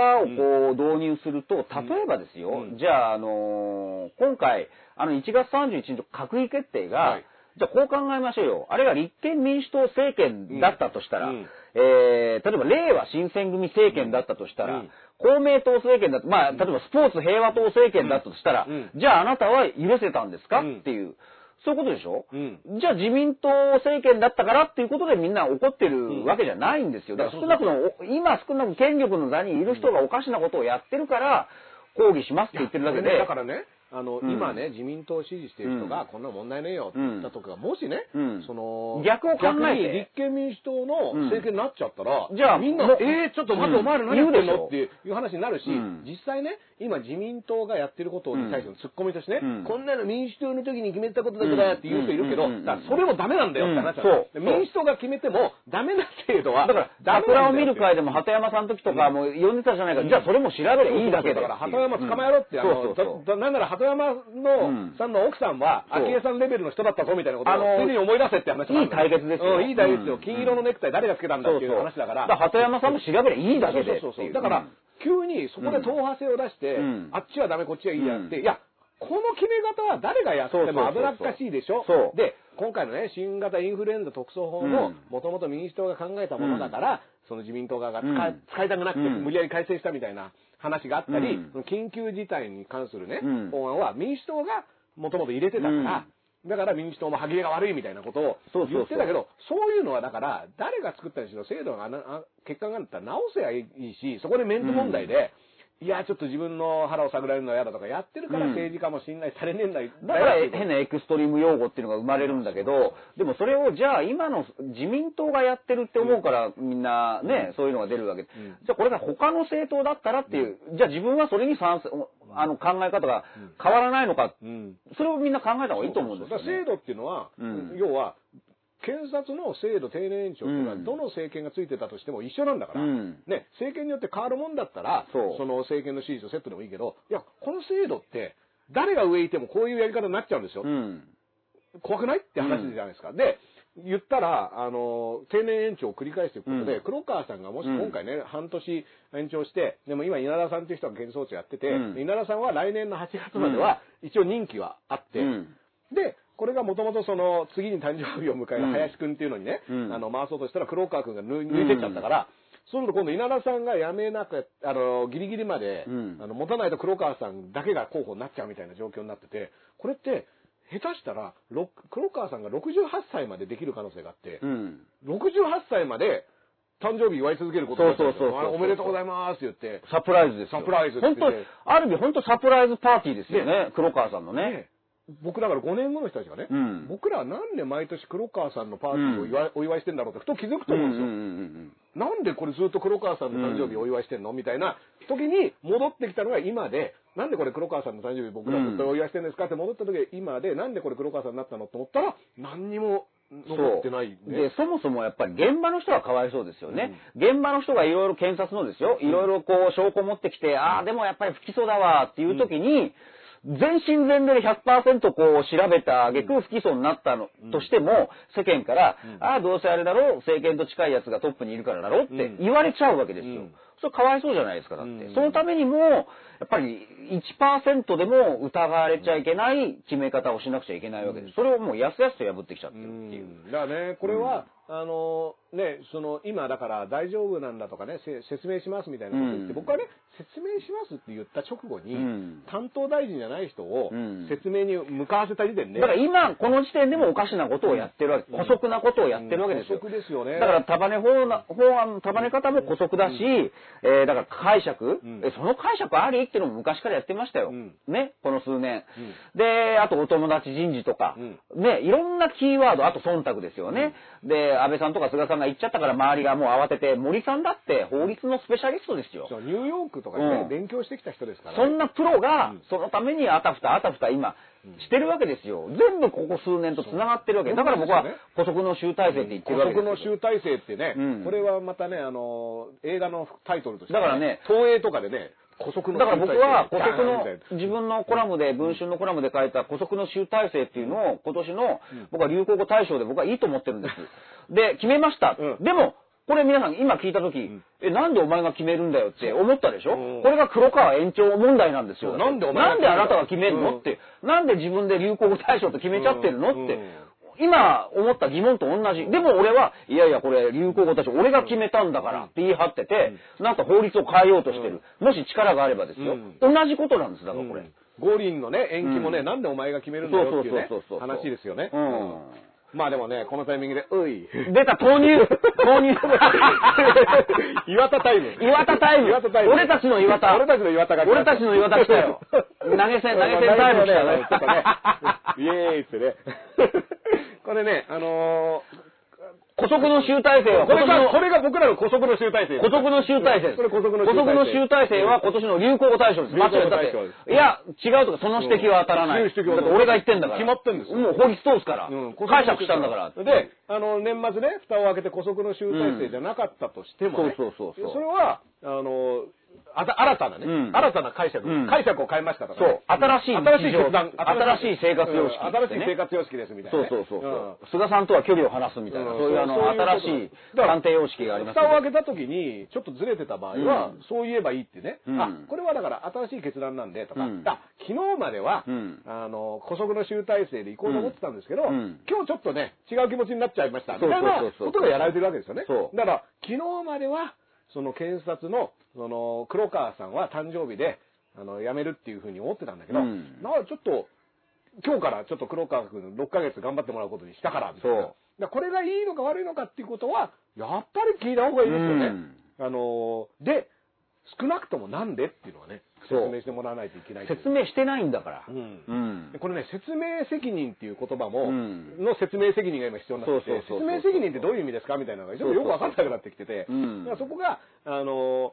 もう二重にね、説明の説明が必要になってきてる。あと、紳士 NG ですよ。紳士紳士 NG。がさらい直していきますから、そうそうそうそう、説明責任もね説明責任確か毎日新聞が桜を見る会で、この第二次安倍内閣以降何回使ったかっていうのをか、うんカウントしてました、説明責任ねあの記事も面白かったけど、うんだからどんどんどんどんこの言葉の安っぽさとかインフレ化というかね、意味のね、うん言葉がかわいそうだよね、説明責任とか紳士って本来重たい言葉なんですけど、どんどん軽量になってくいってやいう、ね、僕もね、だってあのー安倍さんの首相会見2個前のやつでね、うんその経済対策をね、異次元の経済対策って言ってて、異次元っていう、うんあのーすごいなと思ったら、その後うん88次元っていうのが出てきて、うんあ、そのことだったのかなみたいな、うんうんうんあのー今ちょっと繋がっちゃって怖いみたいなね。あの祈りと感謝があればウイルスは消えますっていうブラックホールでね。異次元って88次元のことだったんだみたいな。すごいだからスピってるんですううんん。でも、そんな言葉が首相会見で出てきてるんですうよ。ん、そう。だからそれをね、なんかこう、どうでもいい内輪の空間でいいのはいいですよ。うんだけど公的な会見でそれ言っちゃうって、うん他に言うことないからですよね。うん言えないからですよね。いうやんーだからねこれ、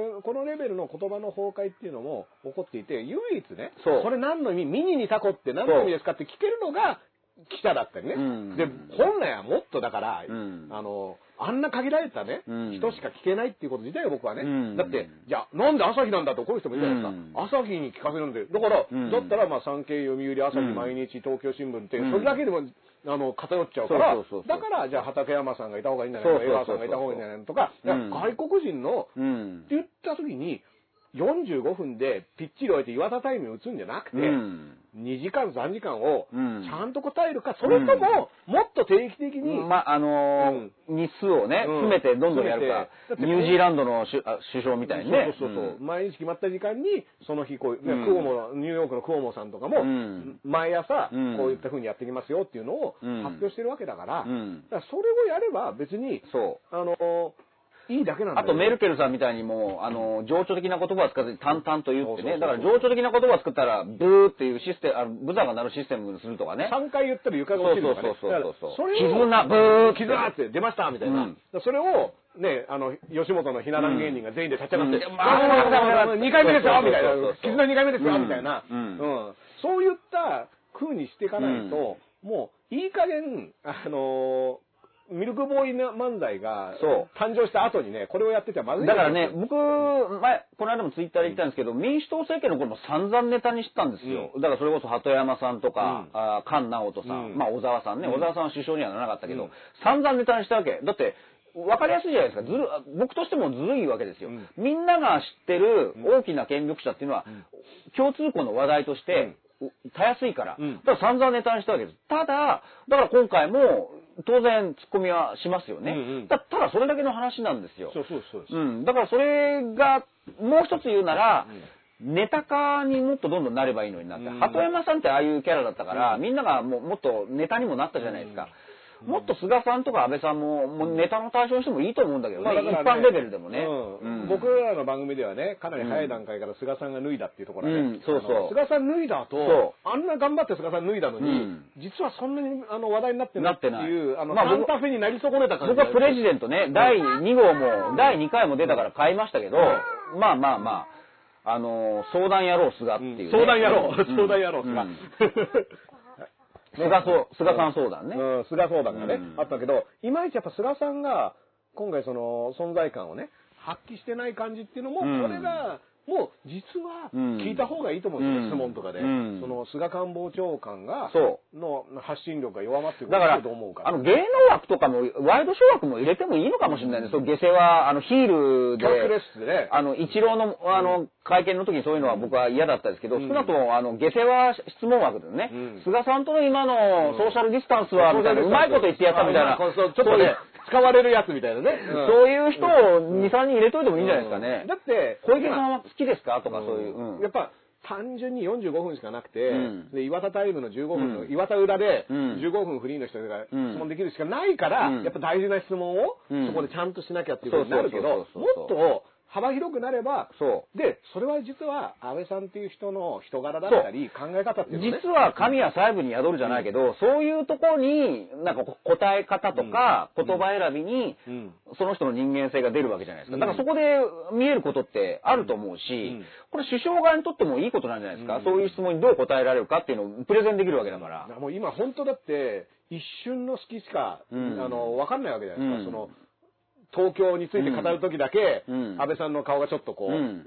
東京、東京がね、もうちょっと言うこと聞いてくれたらね、みたいな、そうそうそうそうあの、言い方で、あれこれ、あの、おい小池ってこと言ってるのかな、みたいなのとか、大阪モデルと言われてもとかっていうのが、あれこれ、やっぱり吉村さんの動き気にしちゃってんのみたいなのは、ちらっと見るけど、もっとそうですね枠があったらそこにちゃんとね、正直に思ってるこだとかをら言ってく総た方がいい裁も入れるんだったら、例えば、玉さん、玉袋筋太郎さんとかも入って、はいはいはいはいはいはいって、実際当たったら、わかりませんって。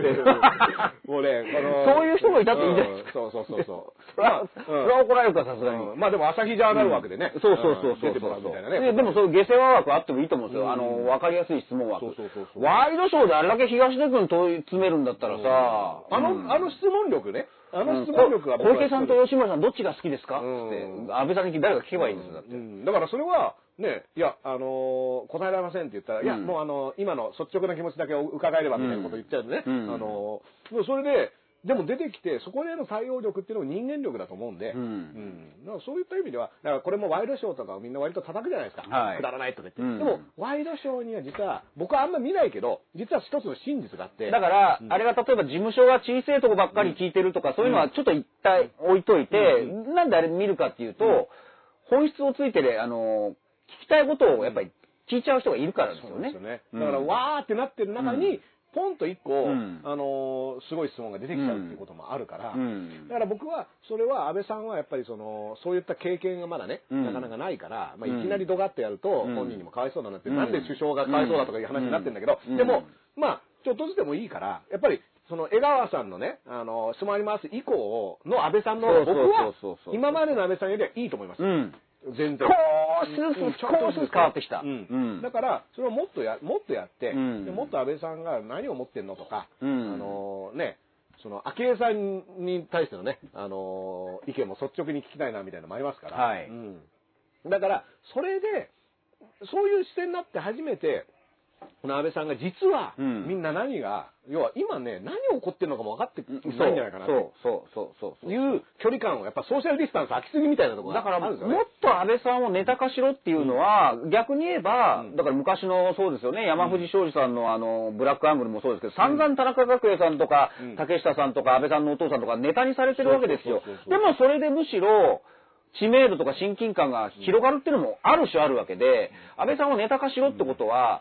あの、突っ込む側だけじゃなくて、安倍さんをもっとこう、親近感があるっていう戦略の一つでもあるわけですよ。そうですね。うんあのー、竹下さんね、えっ、と、リクルートのね、時に、うんえっ、と、あの人ね、世田谷の方に家があるんですけども、あの僕のおじいちゃん家が近いんですよ。うんで、僕、あの辺りをよくおじいちゃんとうん散歩で歩いて、うんで、ある日ね、おじいちゃんと一緒に散歩して、雨の日にね、うん歩いてたら、この竹下邸の周りに、うんマスコミガーッ集まってて、うんで、僕は子供だから、うん傘さして歩いてたら、うんやっぱその絵が良かったのか、うんその各種のニュースの竹下邸から、うんその疑惑の竹下登りが集まってる時に、はいはいはいはい僕が映ってたんですよ。ああ。子供それで傘さして、リクルートぐらいの時リクルートぐらいの時に。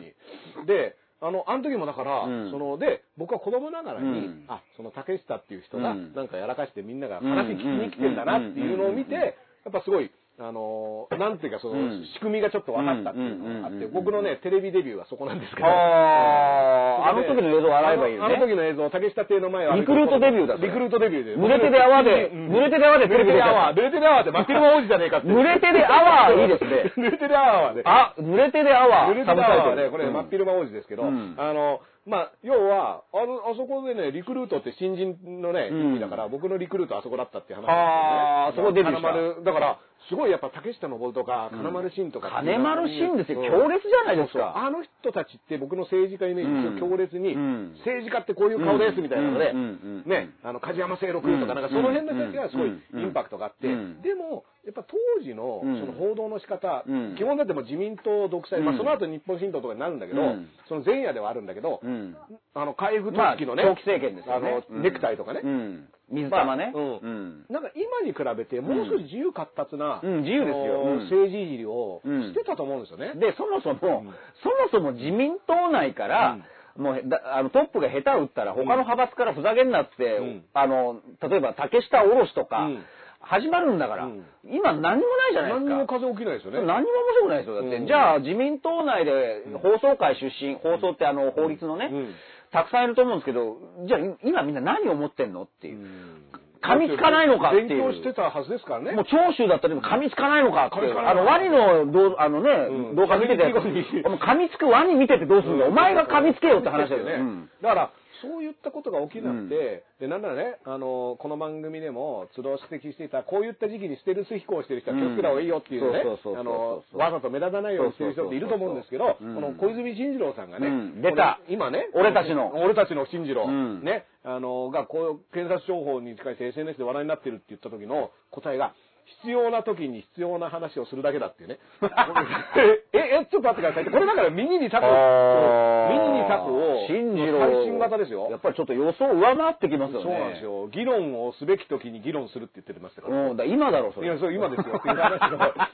で、あの人だってゴミ袋以降ステルスしてますから。ねえゴミ袋被ってんじゃねえかゴミ袋被って歩いてんのかな、今みたいなね。そうそうんそメッセージ付きの、うんあの、進次郎じゃありませんって書いて書いてあって、こうやってゴミ袋。粗大ゴミ扱いですよねうんもうねもうゴミ出してます、お前ってね。うんだから、そういった、あのーこととかも含めて、この番組はね、うんあのーその視点で、当時の、その、開封都市のネクタイとかレベルで、うんいろんなことを拾いつつそうですよ。うんだから、床屋聖団っていう言葉あってね、それは結局素人が、なんかそれぞれ好きなことを言ってるみたいな、まあイメージとしては床屋さんがあって、その待合室でみんな、こう、やっぱ近所の親父とかうん話したじゃないですか。でも僕は、今こそ僕は床屋聖団の必要性っていうのうはんあって、うん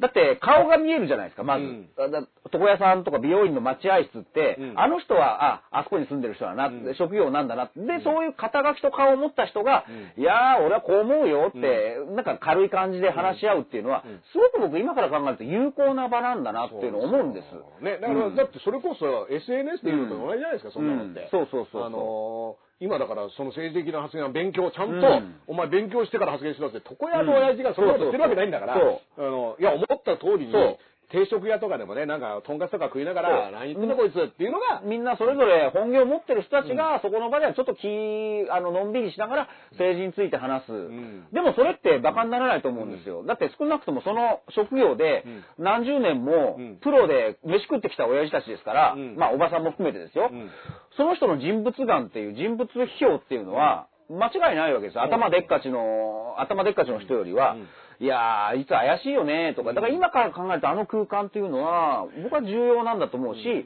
これをその空間にもしたいし、や今ねだからその緊急事態宣言とかで集まっちゃダメとかね、うん言われてその床屋青団だったり定食屋青団が、まさにその、うんしづらくなってる時は、うん僕はツイッターでうんハッシュタグつけて、うん抗議セールとかっていうのは床いや屋そう青団の新しいあれ、床屋形聖団ですよ。だから、床屋聖団に、お前そんなこと、床屋、あの、マスターがご主人がですよ、あなたそんなこと言うんだったら法案読んでるんですかって言わ言わなないいでしょよ、そんなね、うん隣に、隣でね、バリカン当ててる人に乗って、そうそうそうちょっと、あの、え、勉強してから言ってもらっていいですかみたいなね、うんそれは、あの、無粋ですよね、そんなやつがでもその場の空気としては、なんかおかしいよね、で、一致すりゃいいじゃないですか、だって。うんだあのね、これも久米宏さんがね、うんあの僕に言ってたことで、あの僕ああそうだなと思ったのが、実は日本の空気っていうのは、特にその政権支持率とか数字で調べて出してるけど、あんなのは別にうんそんな当てにならなくて、単純にみんなが定食屋でテレビ見てて、うんその人が映ったら、うんああ、飯まずくなったってうんいう感想が出てきたら、その政治家はもう支持されてないんですよ。うんうんで、要は安倍さんが出てきた時に、なんかちょっと飯まずくなるから変えてくれよっていう話が出ると、うんその政治家は支持されてないっていうのが真実で、うんうん48%から3%、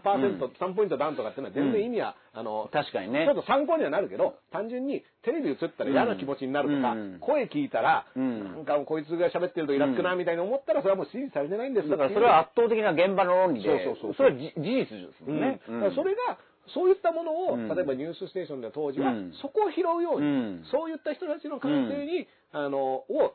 モニタリングしながら番組を送るようにしてたっていうのは久米さんのね。で、しかもその久米さんですらですよ、うんうん自分の言ってることの10人いれば2人ぐらいに届けばいいって、賛同してもらえばいいっておっしゃってるわけだから、全員が全員、あ、久米いいって言って10人が10人、そうじゃなかったでしょ、うん当だから時。今ね、あの、それって、その、大衆におもねってるんじゃないかとかって思う人がいるかもしれない。むしろ逆で、久米さんは、うんそんな人たちが、また、えおいおい、何言ってんだこいつは、っていう、そうそうそうそうかき回し役のトリックスターとしてね、そうそうそうかき回し役うんそうそうそうそうあえて、まあうんみんなそんな空気になってるよね、うんじゃあさ、これおかしいですよね、ってうんボールペンポンと投げてね、あの、っていうことをやってたわけで、今そんなことやったら久米宏に抗議しますみたいななっずちっゃうとなっちあゃうので出ますよ、うん、いや今いね、いじゃ福ん山雅治にも抗議するよそうね、みん久なね米は100%分かって言ってんのかみたいそうなそう、感じ久で米宏ちゃんと勉強しろっていう人が出てますで、スポンサーになんか抗議を入れたりとかね。まあそういうなんか、本当にそうなってますよね演出でつ、なんか、ええー、っていう感じになっちゃうよいや、いいじゃん、そういう、あの、かき回し役で。そうそうそううそうそう。だから、それで、久米宏が言ったことに対して、うんえとか、だってあれ番組内でもね、僕の父親も出てたから、ん。うやっんぱりいろんな意見で、久米さんどうなのっていうのは全然あるわけですよ。うんそのスタッフも含めてね、うんうんで、それを久米さんは分かってやってるから、うんだからディレクターとかに、その久米さん、今日はこういうことはうん言わないようにしましょうって言われることを言うんですよ、あの人うはんうんで、しかもそれを言うタイミングっていうのが、うんその CM に行きますって出て、その5秒前に言って、捨て台詞芸。ステージリーフ。で、で、CM 行っちゃって、で、その間にディレクター、久米さんって言ってるのをうん、まあまあまあって言って、もうしれっと戻るみたいなことであれ面い。白いのは、実は今の他のキャスターと比べうてん、行ってないんですよ、そんなに。うんだから今、ダースさんが言ったように、最後 CM に行く瞬間の数秒に入れる芸なんですよね。だからそれは言葉だけじゃなくて、例えばこう、CM 明けでパッと映って、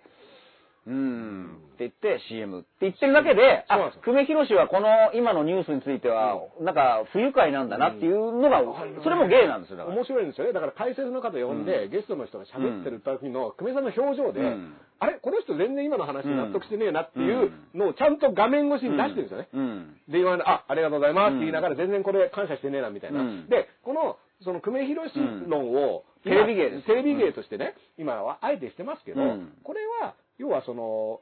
受けても、それを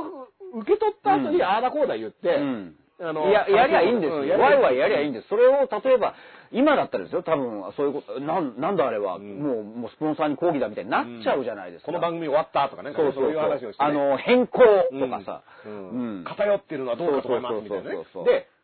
その反面ねその45分くっちきっちりうんに岩田タイムが始まるみたいな形になっちゃってるわけじゃないですかうんうんうんうんでうんもう何の芸もないですよだからうんそこはねもう決まった時間に出てき本て当決まった話をしてるわけだからうんだからそれだったらそのもっとポンとね放り投げたものをうん。みんなも受け取って考える方が、うんよっぽど健全だと思うし、うんでこれはね、その昼からなんですなんでね、ここで、うそのね、あの、固めのおっさんとね、うんちっちゃいおっさんがなんかうん言ってるよっていうので全然良くて、だから、これをもとに、んそ、あのね、そちら側で、うんもう議論の叩き台、うんまあ、議論って言うと大げさだな。うんいやー、なんか酒飲みながら、そうは言うけど、俺はこう思うよ、うんぐらいでいいと思うんですよ。そうそうそうそうでそれがあったっていいじゃないですか、だって。まあだからね、音量上げてくれとかも全然いいですよ。そうそうそうそういやあのもちろんうまあすごい熱心に見ていただいてるとそうそうそうありがたい、あしょうがないねりがたい話なんですね。だから、あの、そういったのも含めて、土壌としては、うんあの、要は、なんか、この人は100%ちゃんとしたことを言ってなきゃいけないっていう、そうそう思って自分も100%ちゃんとしたことを言わなきゃいけないっていう上でやるって、そうすげえハードル高いし、そう。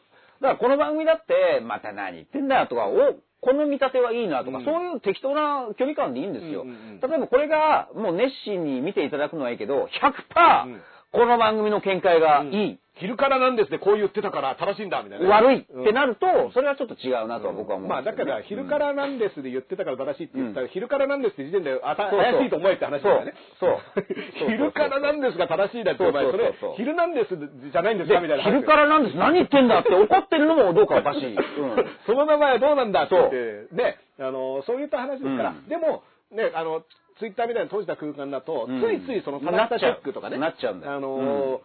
リソースはとか、うんエビデンスはみたいな話になるんで、うんもちろんそういったことは大事なんだから、うんその一歩目は歩み出そうよっていう話ですからね。うんで、その検察情報にこうあの抗議しますっていうハッシュタグのうねりも、まあ、じゃあ900万いったのかとか600万だからそのわ、ワイワイの中のた一つじゃないですか。うん抗議しますっていうね、これが数が水増ししたのかなとかってね。うあ、んだからこれね、僕、あの、鹿島さん、今朝ね、うんその、産経さんですよ。うん産経新聞の、産経この産経師匠のウェブ記事。うんこれ、紙面にちょっとうね、ん載っ出たあ のー出た載ったのかみたいなところがね、うんあのー産経デビューですよ産経デビューを、僕は、あのー二人しか名前上がってない。うん。その、あのチョイスが、ねってことはもしかしたら3決勝もこの番組チェックしてくれてるのってかもしれない。いうね、ちょっとね、だって白井聡さんだから思わず書いちゃったって、ダース・レイダー。思わず書いてしまいまだした。から自分の中では、ダース・レイダーってのはやっぱり2番目ぐらいに上が2る。番目ぐらいい。に上がったんですよね、あの。ってことは、なんかこの行動をチェックしてるわけですよ、だから。そうですよね。いいことですよ、だから。なんかね、この、昼からなんです由来のね、うん産経系に行ったってね、うんまあ僕はだってあの、産経の愛読者のね、う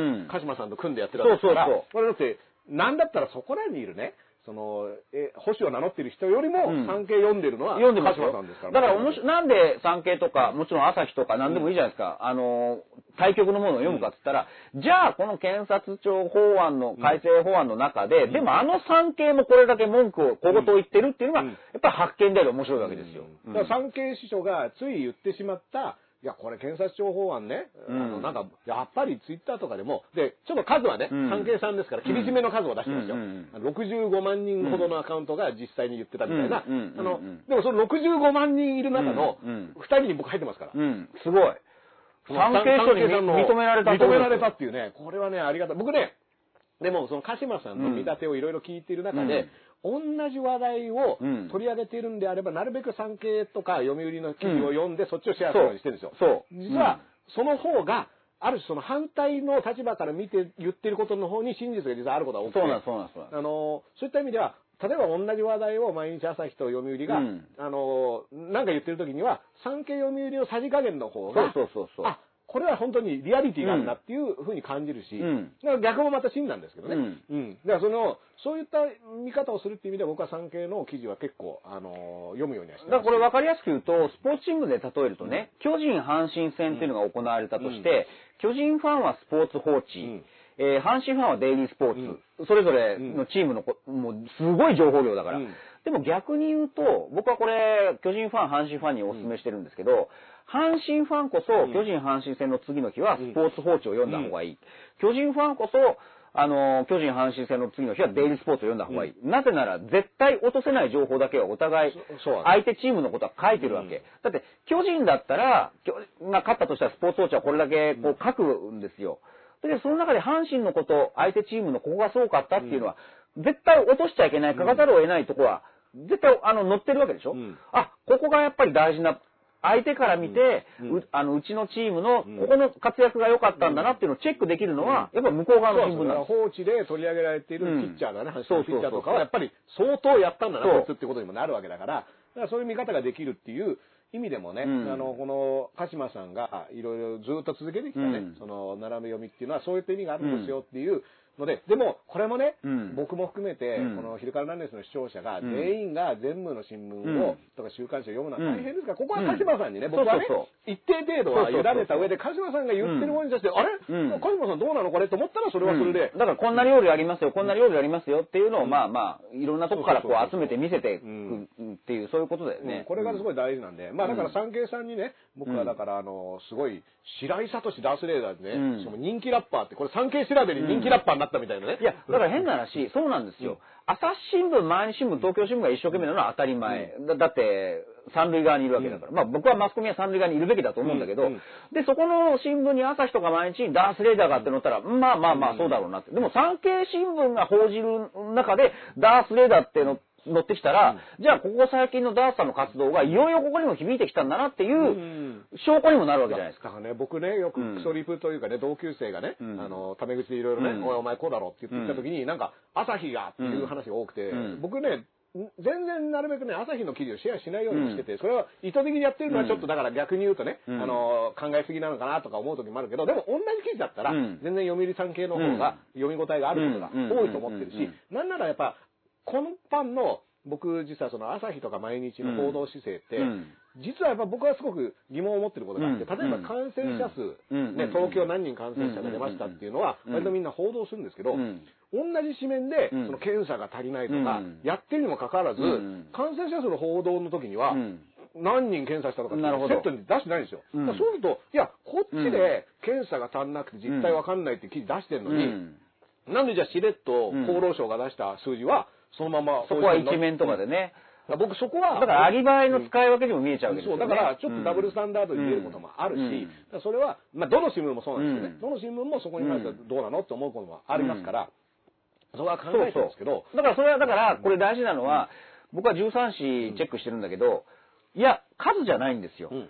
一紙の中でも読み比べをしなくちゃいけそなういそうそうそう、ん一心の中でも、実はね、うん記者だったり部署が全然違うと社か会部でら、うん全然違うこと言ってて、僕、毎日が面白いなと思うのは、その政治部で秋山さんって人が、うん基本その政治史を書いてることが多くて、うん秋山さんは、まあ、厳しいことを言う時も、うんうんやっぱりある程度その心情的には菅さんだったり安倍さんを、うんあのフォローしつつっていう記事を書くんですけど、うんこれが社会部だったりデジタルのうん方の毎日になると、もう結構容赦なかったりするんですね。だってもうそれこそ距離が違うからうね、ん秋山さんって確か多分政治部、うん政治部の政治部だから毎日それは密着してるから、だから書けることもあるそうそうそうそうでも全然こういや別にあの遠くから見て、んあの事実だけあの当ててね裏付け取って書くっていうそのスタイルもいいじゃないですかだって、だから毎日の場合そのデジタルの人たちうんは首相会見っていうのに、うんその行ってみたら全然うん入れてもらえないってことにうん初めて気づいて、うんえうんこんなに質問とかできないのっていううんうのんうをん味わったっていそうことをあの本にね汚れた桜って本にも書いてるんだだかけらど汚れた桜は面白かったし、だから今の話すごく重要なのは、毎日朝日、東京、読売、産経って、どうしても主語で語ってしまうんだけど、いや、その中にそも、うこの間も言いましたけど、テレビ局にも、んあの、朝日が、TBS が、富士がって言ってるけど、現場はそれぞれ、たくさん、志が違う人がいるっていうのは、覚えとかないと、うんうんだからそれはあのしゅ大きい枠での社説だったりね、うんそういったものはもちろん看板だって言ってることだったりもするけども、でも朝日がここだとか産経がここだって言ってもそれは誰が言ってるかによっても実は微妙なそうそうそうそうあの大枠ではねあの決められているところもあると思うんだけど。まあ、だから産経さんにはね、僕、そういった意味でね、あの、本当にありがたいなと思って、もうあとはぜひね、その、アナ、アうナんインターコンチネンタルのね、うんあの、あの領収領収書書をね、ねぜひ追っかけて報道をね、うんもう今こそね、うん今こそ。今こそやっぱりね、これは問題なかったっていうね、領収書寿はぜひ司キューベ今こそ。そうそうそうそう、うんこれはね、ちょっとね、やっぱ、あれも、ミルクボーイ漫才のそ、うあの、言いっぱなしで、そうあの、コーンフレークじゃありませんみたいな、コーンフレークですって言って帰ってるみたいな感じで。そうどうもありがとうございましたいや、これどう見てもコーンフレークじゃないですよ。こっから盛り上がるのにそうそうっていう、ね。コーンフレークやないかい。どうもありがとうございました。いやいや、早くないみたいな、うんあのね、領収書ですって言って出してそうそういや、それ領収書じゃないでしょっていうそうそうツッそうそうコミをみんなが入れてるのに、そこにもうワンボケで、アナがな、うん領収書を出してきた。そうなんだよおー領収書。領収書やないかい領収書やないかい。どうもありがとうございました した。ちょっと待って ちょっと違う違う違うこっから盛り上がるのはそうそうそうだからうんこれはね、あのー、僕は、あのー、そういったところも、うん実はだからね、あの、コロナでいろいろなことがなかったことにされているっていう問題が、いろんな方面にあって、この検事庁、検察庁法会の、神保さんも言ってたんだけど、うんこれ、でもこれがすごい話題になることによって、実は見えなくなってるものがまたあるんですよ、ってあるいうのである、それが実はコロナ対策自体のね、うんうんそのまずさだったり、うんうんあとは、まあ、種苗法って来週ね、うんうん審議が始まる他の法律だったり、うんうん要は、うこんれポーンっていくことで、うん実はいろんなことやってるから、そう。そこが見えなくなってるのはまずいんですよってことだがからそこ、は、種苗法は、俺たちの柴咲コウさんがうね、んそう立ち上がってくれたから。まあ、だかでらもあのキャ、キャリーさんと一緒で結構すぐ消しましたもそんうだからね。柴咲コウさんがなんか言ってるってことは、なんかあんのかなって、そこから調べ始めるだけでいいわけですよ、うんだって。うん。だってね、だからそういった意味では、柴咲コウさんはこの早い段階でね、うんあれなんかこれ大丈夫って思ったわけだから、うんそこは実はそうあの声を拾っていくっていうかね、みんなでワイワイガヤガヤね、うん、あの黙れって話じゃないでしょ。うん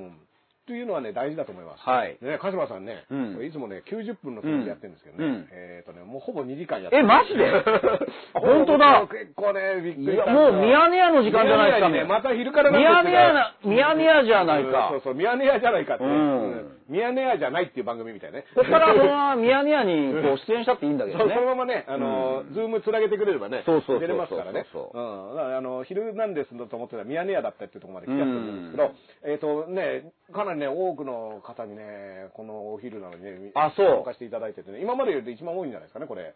1000人超えてますからね。嬉しい。ね、お昼からなんですよ、お昼のウキウキウォッチングね。そうですよ、うんこれまた週末にね、まあ、あの今、例えば見れない人も見てくれたら嬉しいはでい、すあね。のね、アーカイブは残します。で、えっ、と、何度も、えっ、と、言ってますが、えっ、と、この番組の運営費は投げ銭でね、えっ、と、賄っておりますので、うんもしね、あの、ちょっと面白かったな、みたいな方は、ポン、チャリンと投げてもらったり、まあ、後で、えっ、と、見た人もね、あの、概要欄のところに、そうです。あのあの地元の区役所でオンラインか郵送かで、そのうちき来ると思いますんでね。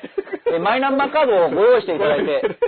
えも持ってますよね、マイナンバーカードね。そうそうそうそう16%しか持ってないらしいんですけど。しかもね16%しか持ってないものをなんで使うのかね。うん、しかもね、マイナンバーカードを、で、オンライン申請すると、うん結局書類を全部揃えるために、郵送と同じタイミングでの支給になるそう、だからあれ、暗証番号をセットして忘れちゃった人は窓口に行かなくちゃいけないっていう。あこの間だから窓口行ったら混んでましたもん、すごく。で、結構やっぱね、あのー高齢の方がね、うん全く何の話だかわからんって言ってて、そうあの、